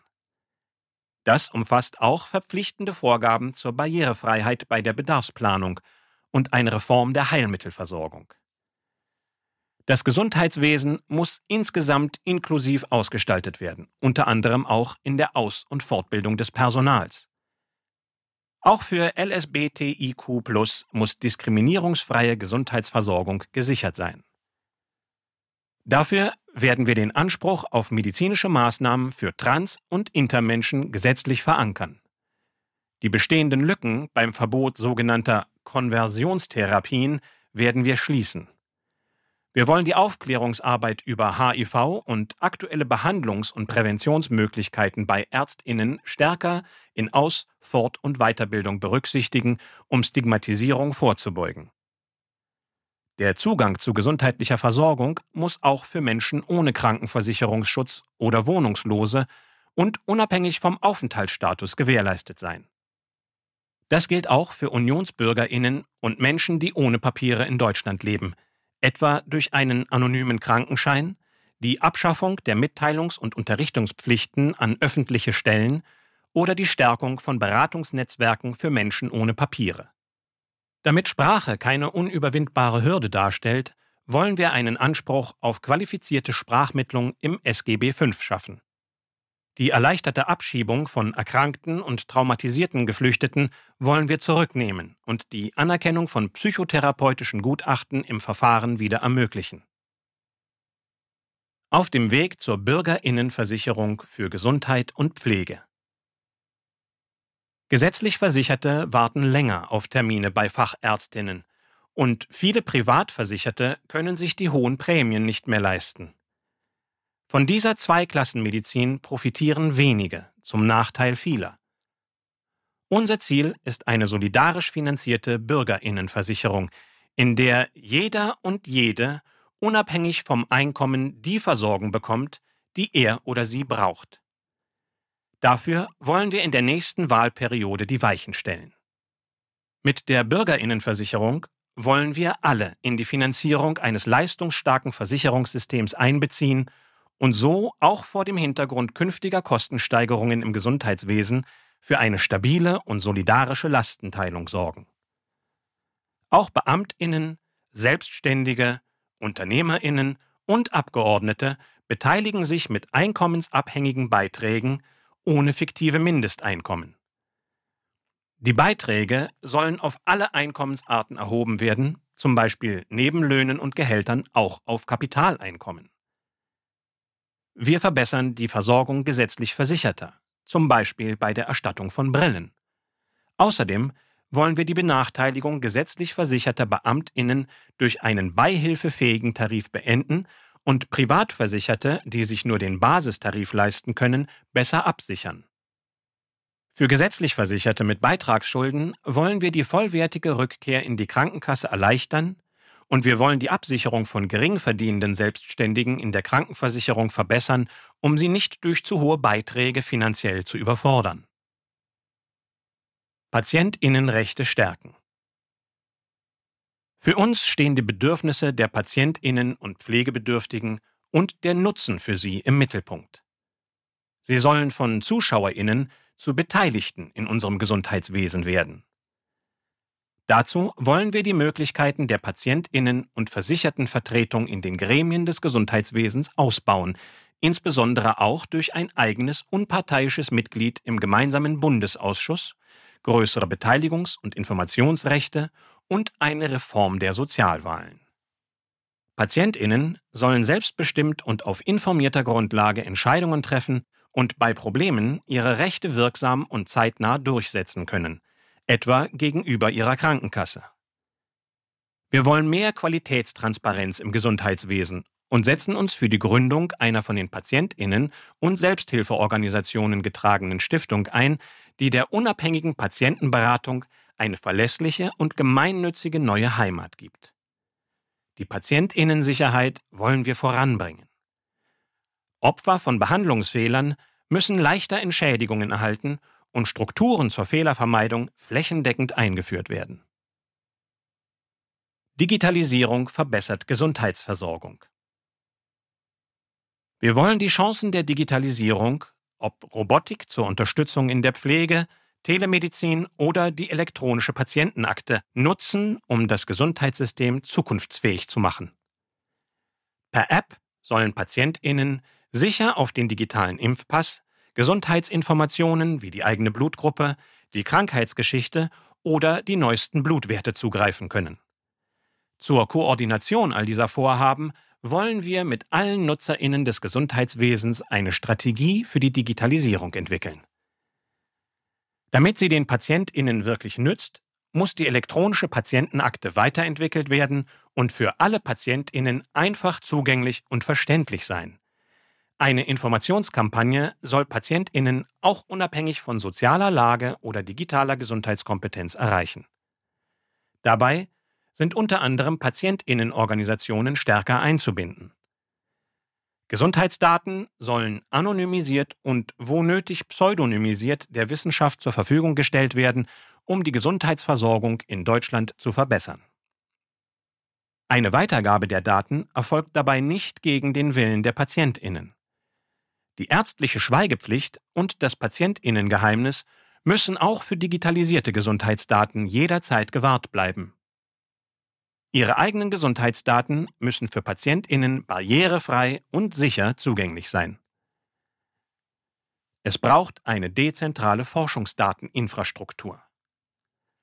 Die Ergebnisse, die aus weitergegebenen Gesundheitsdaten gewonnen werden, sollen der Allgemeinheit nach dem Open Data Prinzip zur Verfügung stehen.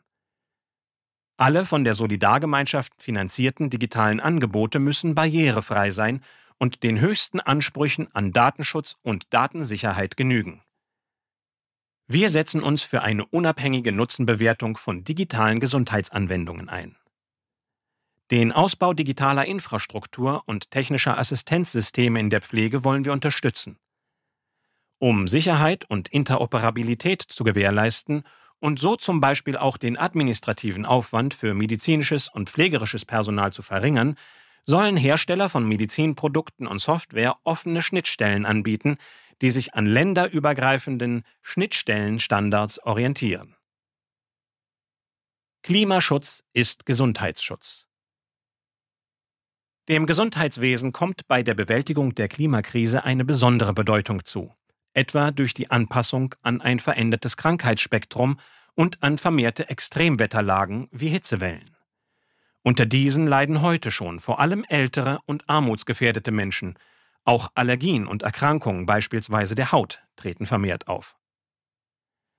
Das ist eine Herausforderung für das Gesundheitswesen, der wir durch mehr Vorsorge, eine bessere Notfallversorgung, verstärkte Hilfen für besonders verletzliche Menschen wie etwa chronisch Kranke begegnen wollen. Wir werden außerdem einen Sonderfonds zur Umsetzung von Hitzeaktionsplänen schaffen. Gleichzeitig muss auch das Gesundheitswesen dazu beitragen, CO2-Emissionen zu verringern. Investitionen, zum Beispiel in grüne Krankenhäuser und Gesundheitszentren, werden wir unterstützen. Umwelt- und Klimaschutz sollen auch bei der Produktion von Arzneimitteln stärker beachtet und ein Qualitätsmerkmal bei Verträgen der Krankenkassen werden. Die Verknüpfung von Klimaschutz und Gesundheit kann so zu einem Motor der Transformation hin zu mehr Nachhaltigkeit werden. Ambulante Pflege stärken. Wer pflegebedürftig ist, hat die bestmögliche Pflege und Unterstützung für ein selbstbestimmtes und würdevolles Leben verdient.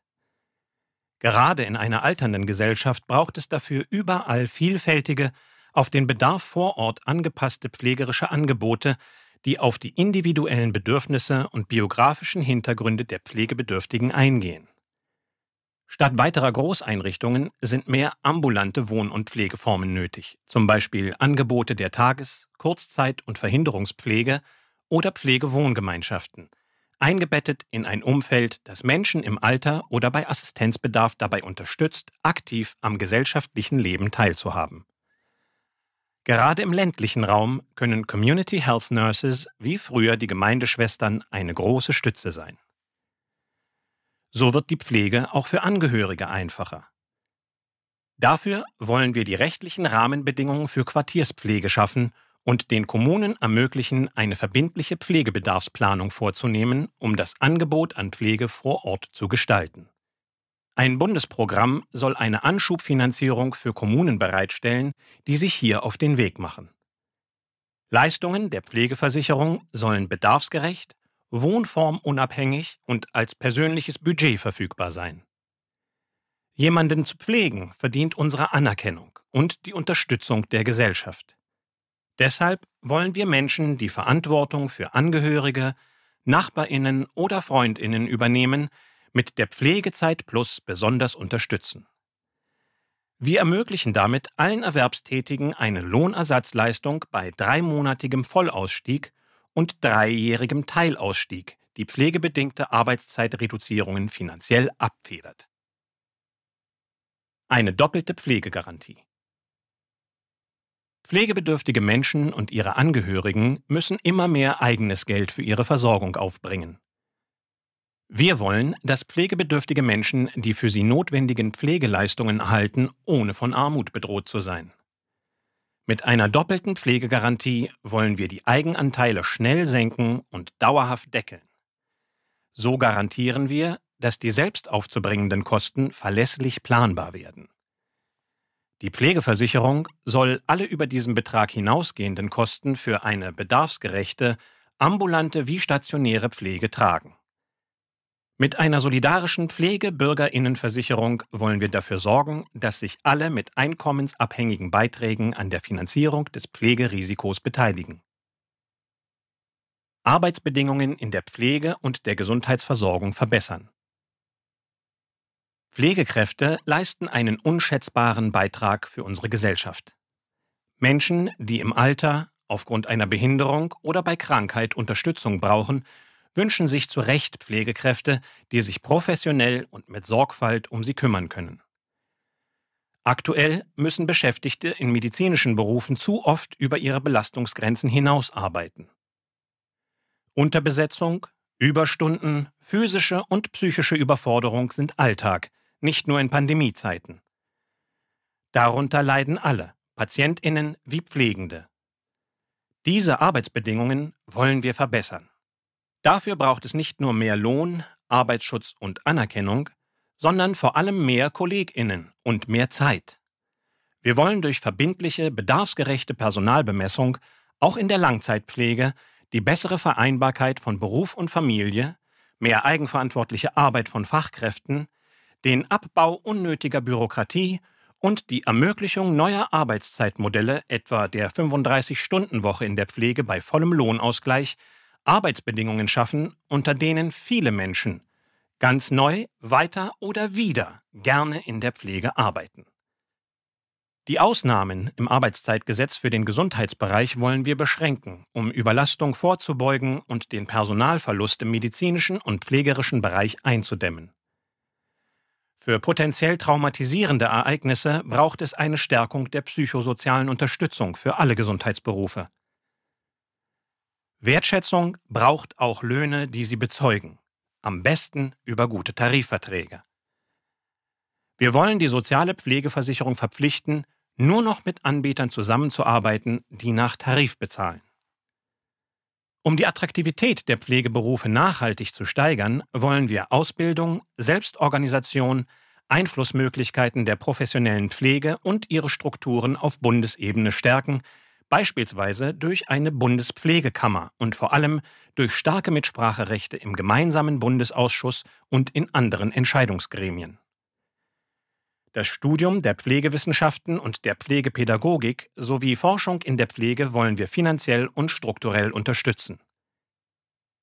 Für die Arbeit von migrantischen Haushaltshilfen und Betreuungskräften wollen wir einen gesetzlichen Rahmen entwickeln, der Rechte und Pflichten für beide Seiten, Pflegehaushalt und Care-Beschäftigte, definiert.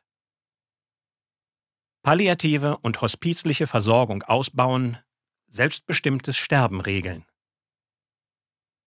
Zu einem Leben in Würde gehört auch ein Sterben in Würde. Patientinnen und deren Angehörige müssen ausführlich über Krankheit und Behandlungsoptionen aufgeklärt werden, sodass Entscheidungen getroffen werden können, mit denen sie sich wohlfühlen. Hierfür wollen wir bundesweite Aufklärungsprogramme zu Patientinnenverfügungen und Vorsorgevollmachten anstoßen.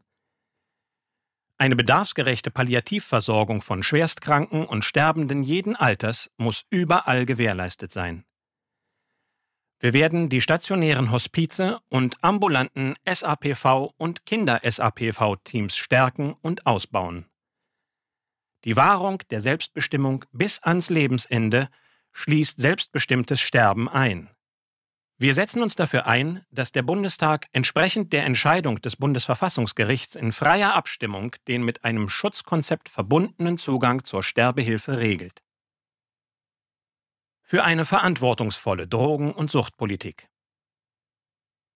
Wir wollen einen Wechsel in der Drogenpolitik, der Gesundheits- und Jugendschutz sowie die Befähigung zum eigenverantwortlichen Umgang mit Risiken in den Mittelpunkt stellt. Grüne Drogenpolitik beruht auf den vier Säulen Prävention, Hilfe, Schadensminimierung und Regulierung. Das heutige Betäubungsmittelrecht ist reformbedürftig. Auf dem Schwarzmarkt existiert kein Jugend- und Verbraucherschutz. Wer abhängig ist, braucht Hilfe und keine Strafverfolgung. Grundsätzlich soll sich die Regulierung von Drogen an den tatsächlichen gesundheitlichen Risiken orientieren. Wir wollen Kommunen ermöglichen, Modellprojekte durchzuführen und sie dabei unterstützen, zielgruppenspezifische und niedrigschwellige Angebote in der Drogen- und Suchthilfe auszubauen.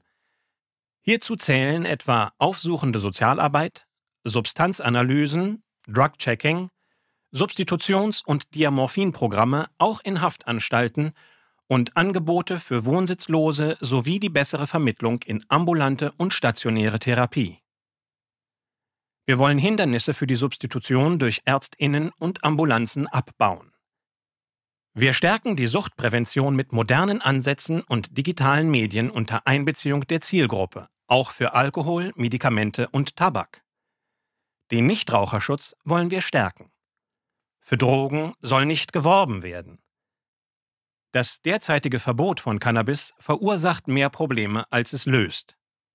Deshalb werden wir dem Schwarzmarkt den Boden entziehen und mit einem Cannabis-Kontrollgesetz auf der Grundlage eines strikten Jugend- und Verbraucherschutzes einen regulierten Verkauf von Cannabis in lizenzierten Fachgeschäften ermöglichen und klare Regelungen für die Teilnahme am Straßenverkehr einführen.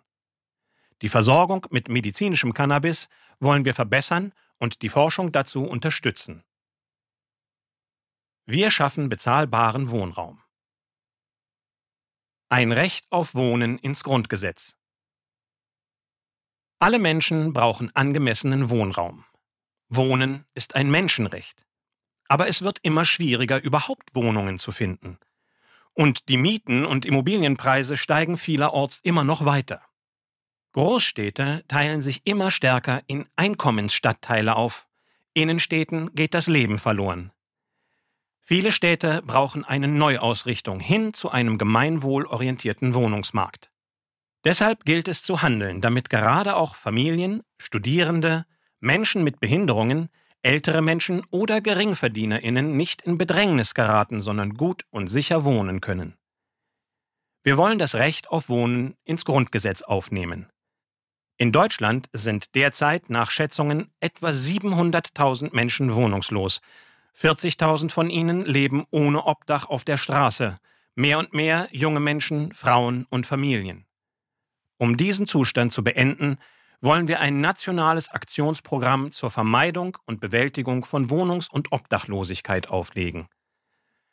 Dabei ist der Housing First Ansatz ein zentraler Baustein, bei dem Obdachlose in eine Wohnung einziehen können ohne sich zuvor für Hilfe qualifizieren zu müssen.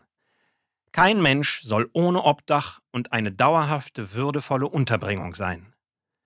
Zudem werden wir einen Wohn- und Mietengipfel einberufen, der einen echten Dialog auf Augenhöhe zwischen den Mieterinnenvertretungen, der Wohnungswirtschaft sowie Bund, Ländern und Kommunen schafft und gemeinsam neue, zukunftsfähige wie soziale Konzepte erarbeitet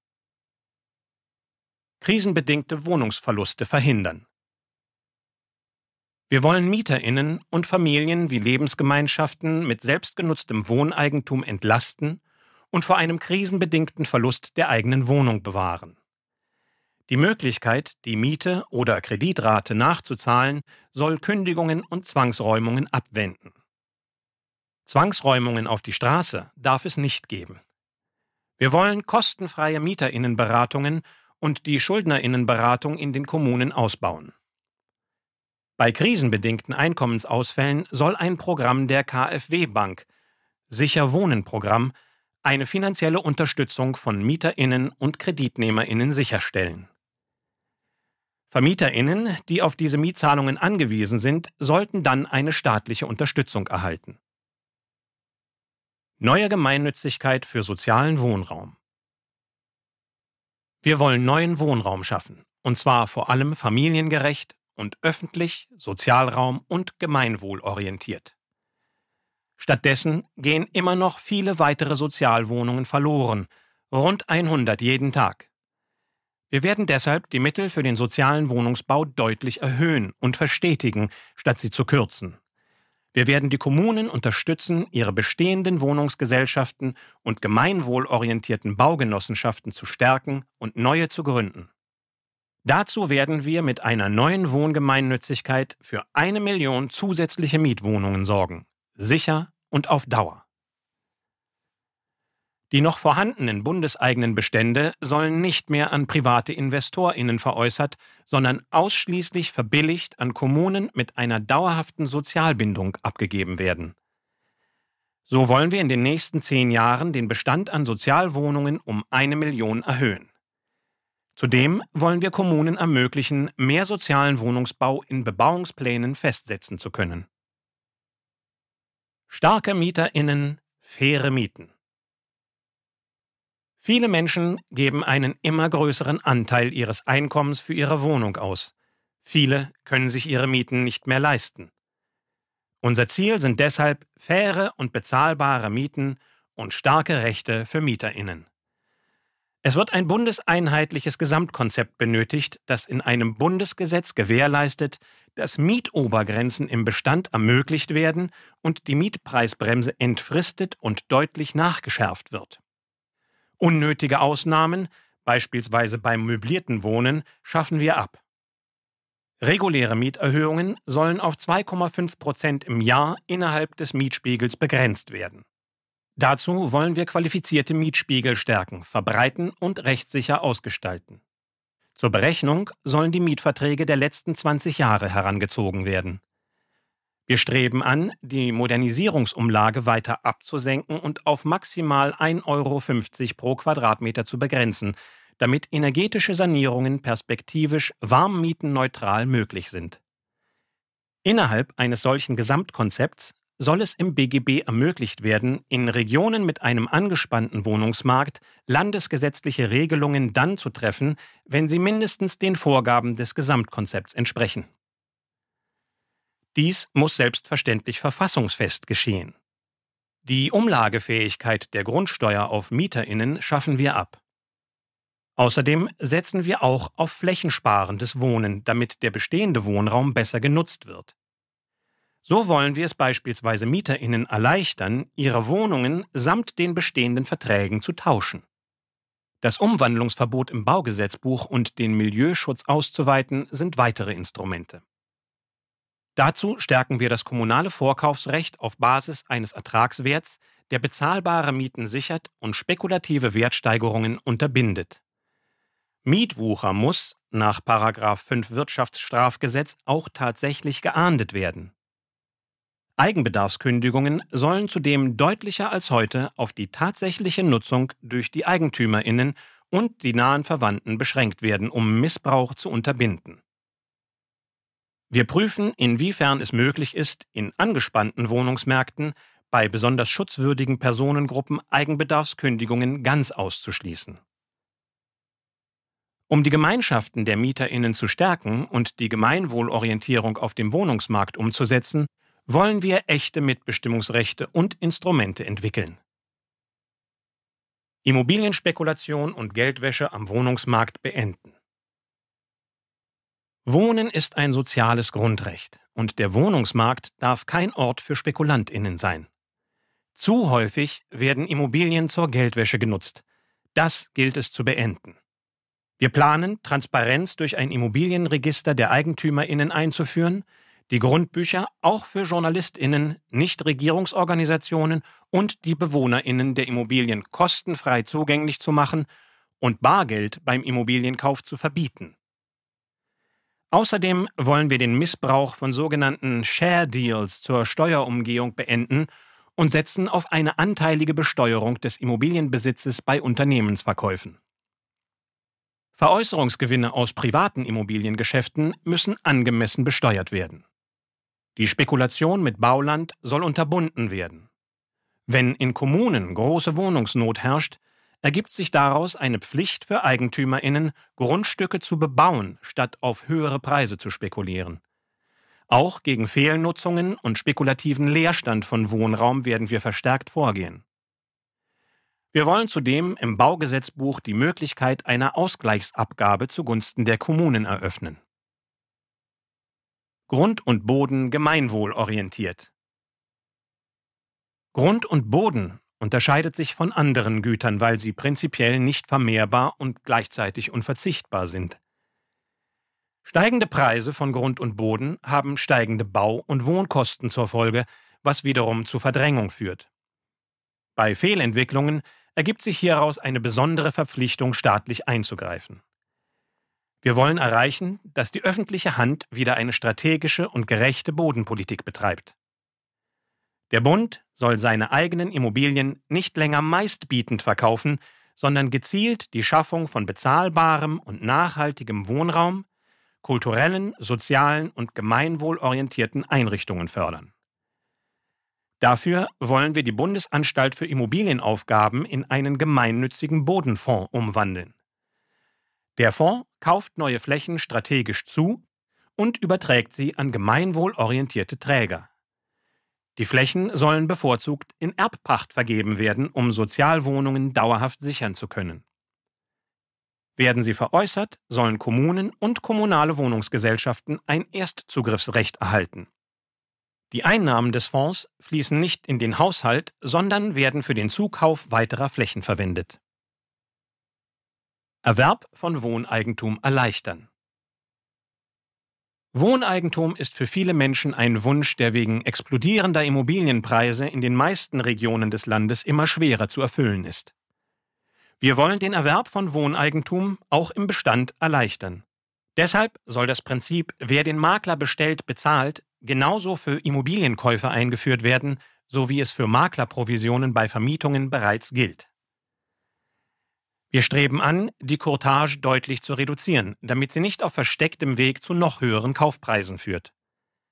Dazu wollen wir die Kaufnebenkosten weiter senken, indem wir es den Ländern ermöglichen, den Steuersatz der Grunderwerbsteuer beispielsweise für große Wohnungsunternehmen zu erhöhen und für Selbstnutzende zu senken. Wir wollen Mietkauf für selbstgenutztes Wohneigentum über die Länder und Kommunen fördern, auch den Kauf und die Modernisierung leerstehender Wohnungen und Ausbauten zu günstigem Wohnraum unterstützen wir. Beteiligungen an Genossenschaften und den gemeinschaftlichen Erwerb durch Mieterinnen beispielsweise im Rahmen des Mietshäusersyndikats und anderer gemeinschaftlicher Projekte wollen wir unterstützen, zum Beispiel indem wir unbürokratisch günstige Kredite oder Bürgschaften gewähren ressourcenschonendes und kreislaufgerechtes Bauen vorantreiben. Wir können die Klimaziele nur mit einer konsequenten Bauwende hin zu ressourcenschonendem und nachhaltigem Bauen erreichen. Bei jeder Städtebau- und Gebäudeplanung sind künftig der gesamte Stoff- und Energieverbrauch für Bau, Betrieb und späteren Rückbau umfassend zu berücksichtigen. Eine Lebenszyklusbetrachtung soll verpflichtend für alle Baumaßnahmen werden – Erhalt und Aufbau auf Bestehendem bekommt Vorrang vor Neubau. Ziel ist eine komplette stoffliche Wieder- oder Weiterverwertung. Dafür setzen wir auf eine Veränderung der ökonomischen Rahmenbedingung, ein Gebäuderessourcengesetz und verbindliche Klimaschutzstandards bei allen gesetzlichen Vorgaben, Normen und Bauordnungen sowie eine nachhaltige Holzbaustrategie, damit künftig energie- und ressourcenschonend und giftfrei gebaut wird. Die öffentliche Hand muss bei all dem ihrer Vorbildfunktion gerecht werden. Die Forschung an und Markteinführung von nachhaltigen, klimafreundlichen Baumaterialien wollen wir stärken. Holz ist dabei ein wertvoller Rohstoff, seinen gezielten und effizienten Einsatz behalten wir im Blick, damit unsere Häuser nachhaltig, aber zugleich unsere Wälder nicht übernutzt werden. Wir fördern außerdem die Digitalisierung von Planen und Bauen. Um Gebäude kreislaufgerecht planen, bauen und modernisieren zu können, führen wir einen digitalen Gebäudematerialpass mit allen relevanten Informationen über die verwendeten Materialien ein. Unsere Gebäude und Bauschuttdeponien werden so zu Rohstoffminen. Die Reduktion des Flächenverbrauchs bei der Siedlungsentwicklung spielt eine zentrale Rolle beim Natur- und Artenschutz. Mit entsprechenden rechtlichen Vorgaben und Anreizen realisieren wir den Vorrang der Innenentwicklung und flächensparendes Bauen. Nicht mehr benötigte versiegelte Flächen werden der Natur zurückgegeben. Künftig wird mehr hoch als breit gebaut. Verkehrsflächen werden reduziert. Flächen, die noch versiegelt werden, müssen ortsnah durch Entsiegelung ausgeglichen werden. So steigen wir in eine Flächenkreislaufwirtschaft ein, die letztlich keinen Nettoverbrauch an Boden mehr benötigt. Wir setzen uns ferner dafür ein, dass Paragraph 13b des Baugesetzbuches nicht über das Jahr 2022 hinaus verlängert wird. Wir investieren in lebenswerte Dörfer und Städte. Regionale Daseinsvorsorge stärken. Für ein gutes, selbstbestimmtes Leben in allen Regionen brauchen wir eine Gleichwertigkeit der Lebensverhältnisse. Einschränkungen gibt es vielerorts, häufig unterscheiden sie sich von Region zu Region. Hier fehlt ein Zentrum im Dorf, dort werden in einer Kommune die Schwimmbäder geschlossen und vielerorts ist das Internet noch viel zu langsam. Unser Ziel ist es, dass individuelle Entfaltung, demokratische Teilhabe und gesellschaftliches Engagement überall im Land möglich sind. Wir brauchen gute Infrastruktur und den Zugang zu öffentlichen Gütern in den Kommunen. Deshalb wollen wir eine neue Gemeinschaftsaufgabe regionale Daseinsvorsorge im Grundgesetz verankern. Regionen, die heute mit großen Versorgungsproblemen zu kämpfen haben, sollen wieder investieren und gestalten können. Ziel ist, anhand von regionalen Indikatoren in den Bundesländern Förderregionen auszuwählen und die Stärkung der Kommunen in diesen Regionen zu unterstützen. Mit Regionalbudgets geben wir Bürgerinnen und Akteurinnen vor Ort die Möglichkeit, ihre Dörfer und Städte selbstbestimmt zu entwickeln und zu gestalten. Für zentrale Versorgungsbereiche wie Gesundheit, Mobilität und Breitband wollen wir nötige Mindeststandards formulieren. Eine inklusive und solidarische Gesellschaft braucht Orte des Miteinanders, Orte gegen die Einsamkeit, Orte des gesellschaftlichen Zusammenhalts. Das kann ein Marktplatz sein oder ein Familienzentrum, der Jugendclub oder der Skatepark, die Stadtteilbibliothek, der Kulturbahnhof oder die freie Bewegungsfläche. Wir erarbeiten gemeinsam mit Expertinnen und Bürgerinnen eine nationale Strategie gegen Einsamkeit. Und wir wollen mit den Kommunen und Initiativen vor Ort eine Bundesstrategie Orte des Zusammenhalts auf den Weg bringen. Mit Bundeseinrichtungen in Ostdeutschland und der gezielten Ansiedlung von neuen Forschungsinstituten werden wir in strukturschwachen Regionen wichtige Impulse setzen. Außerdem unterstützen wir die Idee der Errichtung eines Zukunftszentrums für deutsche Einheit und europäische Transformation. Solide Finanzausstattung für Kommunen. Für eine starke kommunale Selbstverwaltung und eine belastbare öffentliche Daseinsvorsorge braucht es eine solide Finanzausstattung. Viele Kommunen schaffen es jedoch nicht einmal mehr, den ihnen übertragenen Pflichtaufgaben, wie etwa der Reparatur von Gemeindestraßen oder der Schulsanierung nachzukommen. Sie waren bereits vor der Corona-Krise finanzschwach oder verschuldet und ihr Handlungsspielraum verkleinert sich zunehmend. Das spüren die Menschen vor Ort unmittelbar. Wenn keine Finanzmittel für sogenannte freiwillige Leistungen wie Sport- oder Kultureinrichtungen und deren Erhaltung übrig ist, hat das Auswirkungen auf das gemeinschaftliche Leben in den Kommunen und auf das Vertrauen in den Staat. Wir wollen die Gemeindefinanzen besser und krisenfester aufstellen. Wenn Bund und Länder den Kommunen neue Aufgaben zuweisen, müssen sie auch eine Finanzierung bereitstellen. Wir werden eine faire Unterstützung bei den kommunalen Altschulden und bei gemeintlich krisenbedingten Steuerausfällen umsetzen, um auch hochverschuldeten Kommunen wieder eine Perspektive zu geben. Für ihr Schuldenmanagement sollen die Kommunen auf die Unterstützung des Bundes zurückgreifen können, sofern sie dies wünschen. Wir wollen daher, dass für 2021 und 2022 die Gewerbesteuerausfälle vollständig durch Bund und Länder übernommen werden. Außerdem wollen wir eine Übernahme der Kosten für Unterkunft und Heizung für Geduldete. Wir wollen mehr kommunale Investitionen ermöglichen, beispielsweise in Klimaschutz, die Verkehrswende Gründungsinfrastruktur und Kultureinrichtungen. Dafür soll in einem ersten Schritt der Zugang zu Fördermitteln einfacher und unbürokratischer werden und sollen die Hürden für die Teilnahme besonders für finanzschwache Kommunen gesenkt werden. Wir wollen, dass Bund und Länder den Kommunen mit einer gemeinsamen Kompetenzagentur für Förderpolitik und Investitionen mit Rat und Tat zur Seite stehen und die Umsetzung von Projekten ermöglichen. Es braucht mittelfristig aber eine grundsätzliche Neuordnung der Finanzierung der Kommunen. Weg von immer mehr einzelnen Förderprogrammen hin zu einer höheren Grundfinanzierung, damit vor Ort entschieden werden kann, welche Ausgaben priorisiert werden. Innenstädte neu gestalten. Innenstädte und Ortskerne, die man gerne besucht, in denen man verweilt und andere Menschen trifft, tragen enorm zu unserer Lebensqualität bei. Sie bieten kulturellen Austausch und geben dem Leben in Stadt und Land eine Bühne.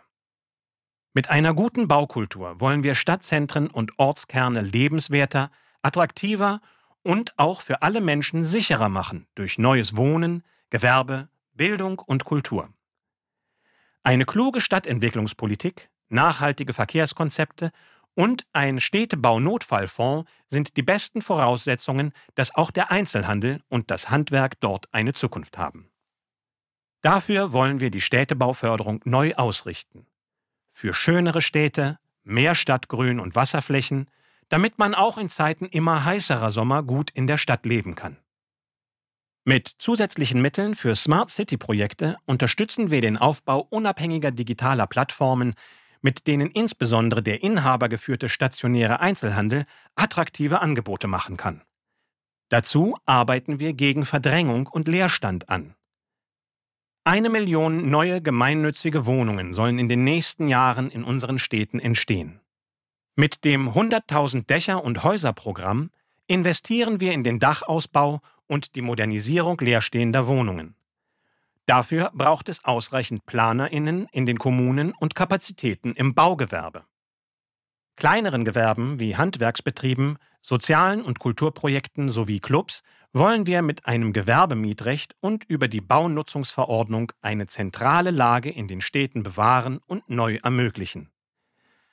Bundeseigene Immobilien sollen zukünftig nur noch an gemeinnützige, öffentliche oder am Gemeinwohl orientierte Träger abgegeben werden. Ländlich leben, digital arbeiten.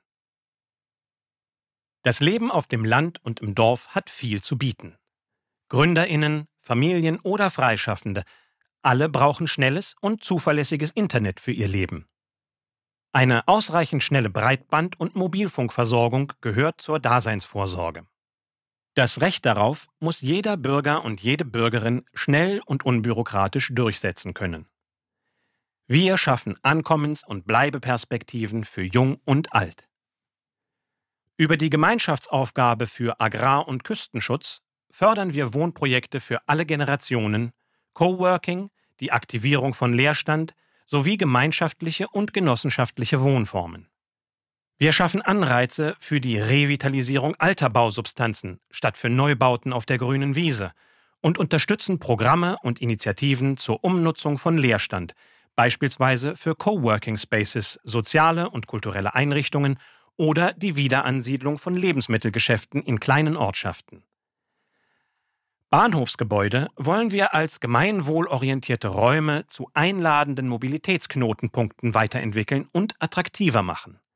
Damit verknüpfen wir die Bahn mit den Ortschaften. Wir unterstützen die Landesprogramme zu Markttreffs. Wenn zum Beispiel Supermärkte ihre Flächen so umbauen, dass sie Café, Bank und Postfiliale integrieren. Kommunen sollen Zuschüsse bekommen, wenn sie öffentliche Einrichtungen, Sporthalle, Bibliothek, Spielplatz, Working Space oder Kino unter dem Dach eines Kulturzentrums zusammenfassen. Schnelles Internet überall. Egal ob Stadt oder Land, ob mobiles Arbeiten, innovative Wirtschaft oder Unterricht. Schnelles Internet ist die essentielle Voraussetzung für gesellschaftliche Teilhabe sowie gleichwertige Lebensverhältnisse und gehört für uns zur öffentlichen Daseinsvorsorge. Mit weniger als zwei Millionen aktiven Glasfaseranschlüssen ist Deutschland aber in allen europäischen und internationalen Vergleichen weit abgehängt. Dabei gehört Glasfaser die Zukunft. Unser Ziel ist schnelles, kostengünstiges und zuverlässiges Glasfaserinternet, FTTB, in jedem Haus. Wir sorgen dafür, dass Fördergelder unbürokratisch dort ankommen, wo sie am nötigsten gebraucht werden. Wir stärken den offenen Zugang zu bestehender Glasfaser und bauen Blockaden ab, um den Ausbau zu beschleunigen.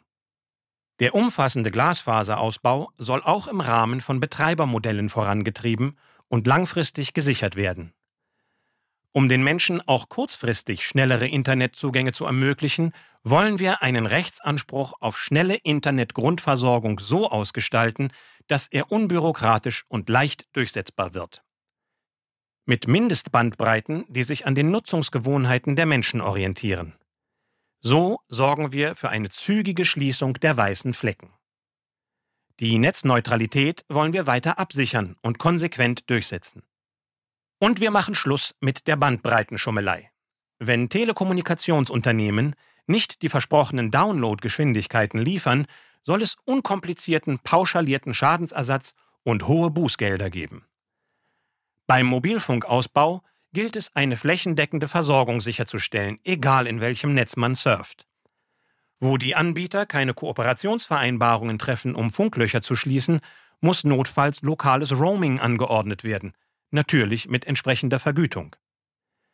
Bei zukünftigen Frequenzversteigerungen sollen die Versorgungsauflagen für die Fläche so angepasst werden, dass sie mit dem steigenden Bedarf Schritt halten, insbesondere entlang von Bahnstrecken und Straßen. Selbstbestimmt im Alter, in Stadt und Land. Wir wollen Selbstbestimmung auch im Alter ermöglichen.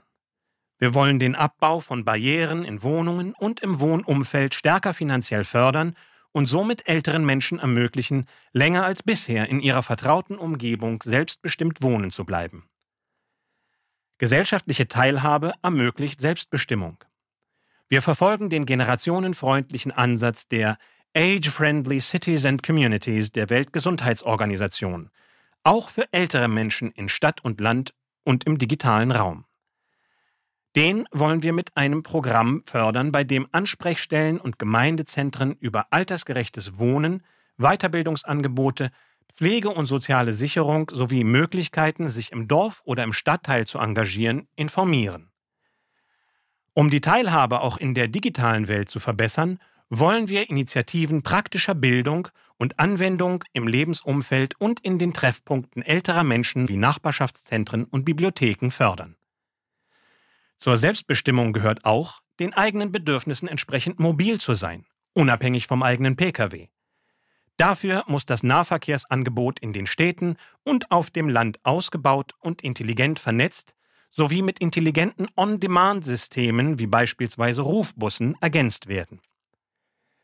Es braucht flächendeckend barrierefreie Zugänge zu allen öffentlichen Verkehrsmitteln und die Wege zu ÖPNV und Nahversorgung sollen mit genügend Möglichkeiten zum Ausruhen und Kräftesammeln ausgestattet werden. Das war aus dem Bundestagswahlprogramm 2021 von Bündnis 90 Die Grünen Kapitel 3 Solidarität sichern. Gelesen von Sungur Bentürk Gracias.